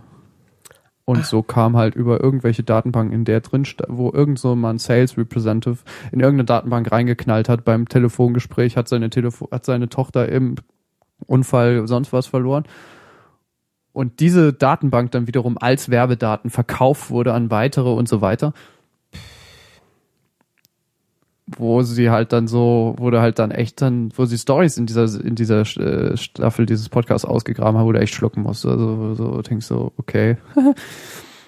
Oder halt E-Mail, is it evil, wo es dann darum geht, dass irgendwie 50 Prozent des weltweiten E-Mail-Verkehrs sind halt Spam oder so, ja. Aber ist doch weniger geworden, oder? Oder noch mehr, ich weiß es nicht mehr. Es war vorher, glaube ich, Absurd hoher Anteil des weltweiten E-Mail-Verkehrs ist halt einfach nur sinnloser Traffic. Ja, ich glaube, es war irgendwie vorher über 50 Prozent und jetzt ist es gerade irgendwie unter 50 Prozent gerutscht oder so gerade. Ich weiß es nicht genau. Mhm. Mein Spamfilter kann das auf jeden Fall bestätigen, dass da viel Müll dabei ist. Ja, ich kann jetzt nirgendwo spontan die Folgen sehen. Super. Ich liebe dich, Internet. Und mein Handy ist in der Küche. Ähm, ich fand's ganz cool. Also die Folgen sind von unterschiedlicher Qualität, aber was will man erwarten? Also mein Gott, sind glaube ich sechs Folgen oder so. Jeweils sind aber auch nicht lang, so eine halbe Stunde oder so geht jede Folge. Mhm. Also das kann man sich mal so reinziehen und das sind interessante Diskussionen, die sich da eröffnen und es ist so durchproduziert. Also es ist geschnippelt. Es ist, es ist wirklich so für, ist nicht so labermäßig, so wie wir, also Gesprächfetzen mit unterschiedlichen, also Fetzen wird jetzt übertrieben, aber Gesprächsausschnitte mit unterschiedlichen Menschen und eben dazwischen dann noch verschiedene Dinge von dem Sprecher erklärt und so weiter. Also featuremäßig ein bisschen. Genau, so featuremäßig. Feature ist ein guter Begriff. Ja, so mhm. wie Features eben produziert. 30 Minuten zu den jeweiligen Themen, die man sich da angucken kann. Okay. Und relativ hohe Qualität, muss ich sagen. Ich weiß gar nicht, wie ich darauf gestoßen bin. Einfach so. Findet man halt. Ja. Man stolpert über Dinge im Internet. Ja, das kenne ich. Fertig? Ja. Okay, äh, ich habe ähm, hab bei äh, Relay FM ein bisschen gestöbert und äh, da ist mir eine neue Produktion, oder so neu ist ja, haben schon nur 22 Folgen, aber für mich war die neu, äh, neue Produktion gefunden, die da heißt äh, Clockwise mit äh, dem Herrn Jason Snell und Dan Moran, genau, die auch beide aus The Incomparable bekannt sind und die halt äh, auch das die Tech-Webseite äh, sixcolors.com zusammen machen, wenn ich das richtig im Kopf habe. Und äh, das Format äh, der, des Podcasts finde ich halt äh, relativ erfrischend, weil äh, auch die ist nicht im Regelfall nicht länger als 30 äh, Minuten pro Ausgabe. Ähm, da sitzt dann halt Jason Snell und äh, Dan Moran und ähm, haben sich jeweils einen Gast eingeladen. Also nicht so wie unser äh, ausuferndes ähm, Gespräch. Ja, also, also ich habe eigentlich überhaupt nichts gegen lange Podcasts, sonst würde ich wahrscheinlich selber auch keinen machen. Aber äh, ich finde das halt auch so, wenn du so, wenn du weißt, okay, ich habe jetzt so und so viel Zeit und dann schaffe ich es genau, diese Folge zu hören. Äh, und ich weiß, dass deren Folgen immer so lang sind, das ist halt, kann halt äh, komfortabel sein, sowas zu wissen. Aber das ist eigentlich auch nur so ein Nebenprodukt. Äh, die haben halt vier Leute insgesamt, sich selbst und jeweils noch äh, einen Gast pro Person, den sie einladen und haben dann halt äh, jeder Gast oder jeder Teilnehmer bringt ein Technology-Topic mit, über das dann halt so äh, kurz drüber diskutiert wird und das geht dann halt, äh, also ist im Grunde kein, sind bisher keine Grenzen gesetzt, was das Thema sein kann. Ähm, was das alles sehr abwechslungsreich und äh, interessant macht. Also ich kann, könnte jetzt auch spontan wahrscheinlich mal wieder kein äh, entsprechendes Beispiel geben, warum das ähm, besonders interessant ist. Also hier jetzt die letzte Folge zum ich Beispiel. Ich habe eine Folge davon gehört. Mhm. Fand ich nicht so toll. Okay. Äh, Aber ich fand es auch nicht so schlecht, dass ich sagen würde, will ich nie wieder hören, sondern es war so, ich weiß noch nicht, ob ich da, ich weiß nicht, ich habe es beim Autofahren gehört und es war auch so, es war, es war nicht so audiomäßig so, fand ich die Relay FM Podcast bisher alle nicht so, ähm, wie heißt das? Unseres Dings da, wo wir das durchjagen. Oh, Phonic? So auch Phonic-Level-mäßig fand ich das nicht. Ja, wobei. Es war schwierig teilweise zu hören, wenn viel Hintergrundgeräusche ja. war. Wobei Jason Snell ja angeblich auch Phonic benutzt.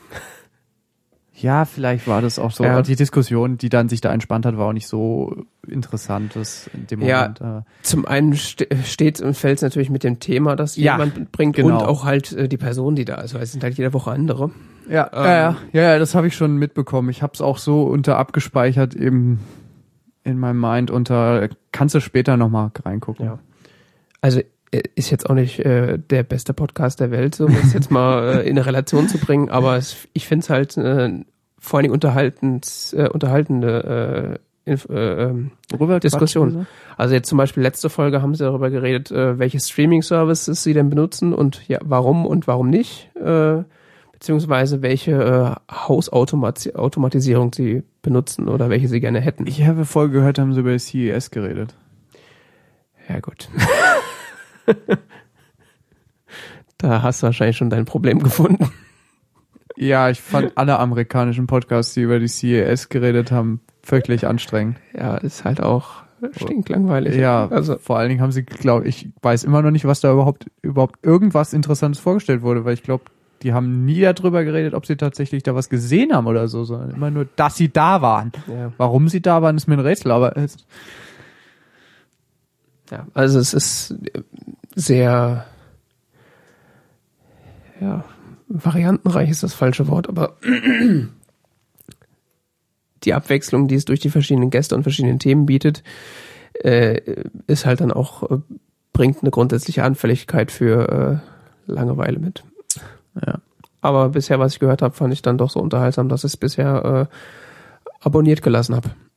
Und äh, wie gesagt, das Konzept, so kurze Themen, ernsthafte, schnelle Diskussionen darüber, das hat mir bisher ganz gut gefallen. Weil äh, gibt ja genug Podcasts, die Themen totreden. äh, um da jetzt auch mal selbstkritisch äh, zu sein. Von daher. Manchmal liegt dann doch in der Kürze die Würze. Ja. Dann haben wir's, oder? Äh, ja, ich wollte noch kurz was erwähnen. Äh, Philomena Kang's Moments of Wonder. Äh, dies ist eine Kunstfigur von Diane Morgan, die äh, Comedian ist und äh, Darstellerin und sonst was. Ist, ähm, taucht regelmäßig auf in Charlie Brookers Weekly Vibe, sagt zumindest Wikipedia. Ich weiß es nicht ganz genau. Ich weiß nur, dass ich einen Guardian-Artikel gelesen hatte, wo sie vorgestellt wurde, wo zumindest diese Kurzfilme, die immer so fünf Minuten oder so gehen, äh, vorgestellt wurden. Und ähm, sie mockt, wie man so schön sagt im Englischen, ähm, BBC-Dokumentation.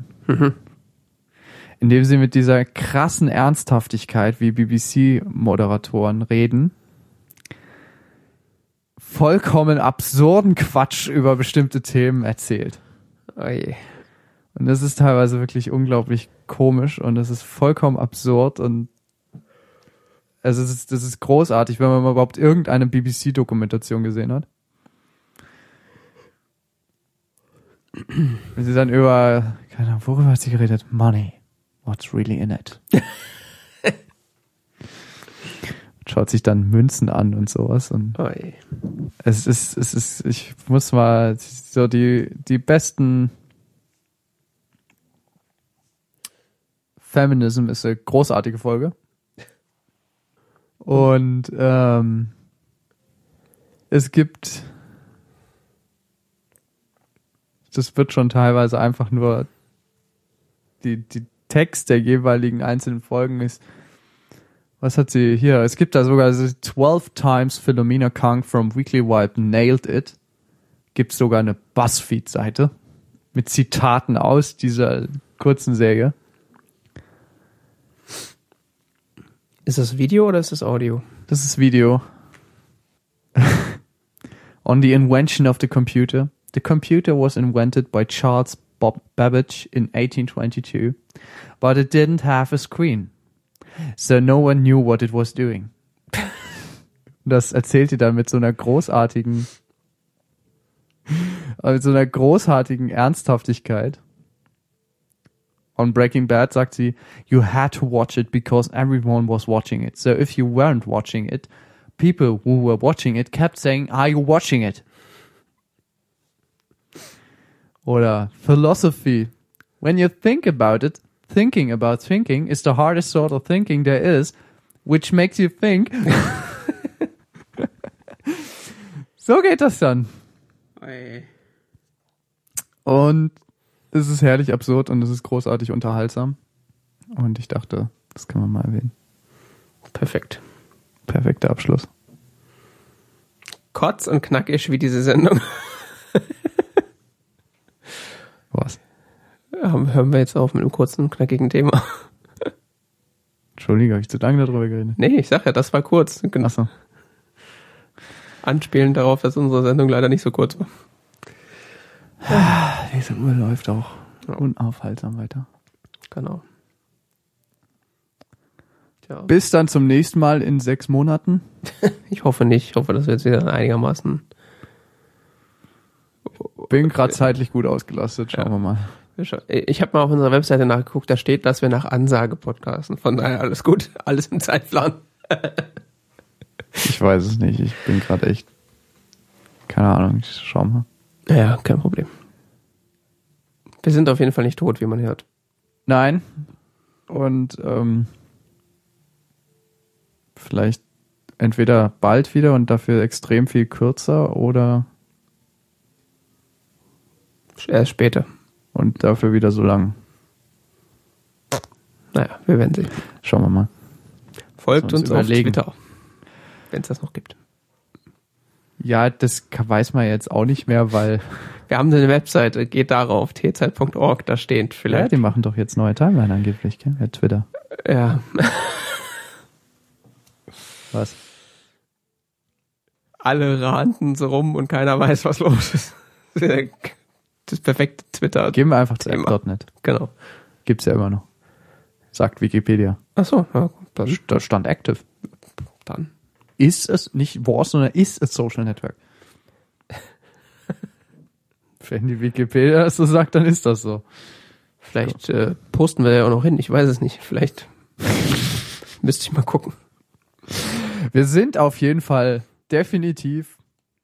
Okay, wir wollen uns nicht zu weit aus dem Fenster. Im Internet. Wir sind voraussichtlich erreichbar unter tzeit.org. Klingt gut. Voraussichtlich. Und ähm, leider noch nicht per IPv6 Ja. und auch nicht per HTTPS. Nee. Aber ist auch nicht so schlimm, weil ihr müsst euch dann irgendwo einloggen. Das weiß nur jeder, dass ihr auf unserer Webseite seid. Also, es ist ja egal. Don't get me started. Theoretisch gibt's da auch Links auf diverse Social Media Kanäle, aber ich glaube, das ist auch so wieder schon ein Phänomen der Vergangenheit. Wahrscheinlich. Die coolen Kids sind ja schon wieder bei Social Networks, die ich schon gar nicht mehr kenne. Facebook? Snapchat? Sind wir eigentlich auf Snapchat? Ist man jetzt nicht auf Snapchat? Ich muss mal gucken. Ich weiß nicht so ganz, was das ist. Also, ich weiß nicht, ob wir Penisbilder verschicken sollen.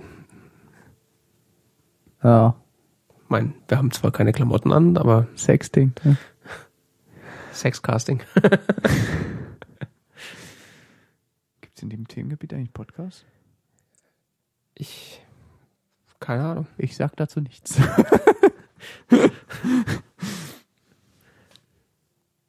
A deep inside look into the porn industry. Was? Ähm, nee, also Ich glaube, Hertha könnte es jetzt nicht ausfransen. ich drücke jetzt einfach mal Stopp. es gibt auch Social Media, ja. Egal.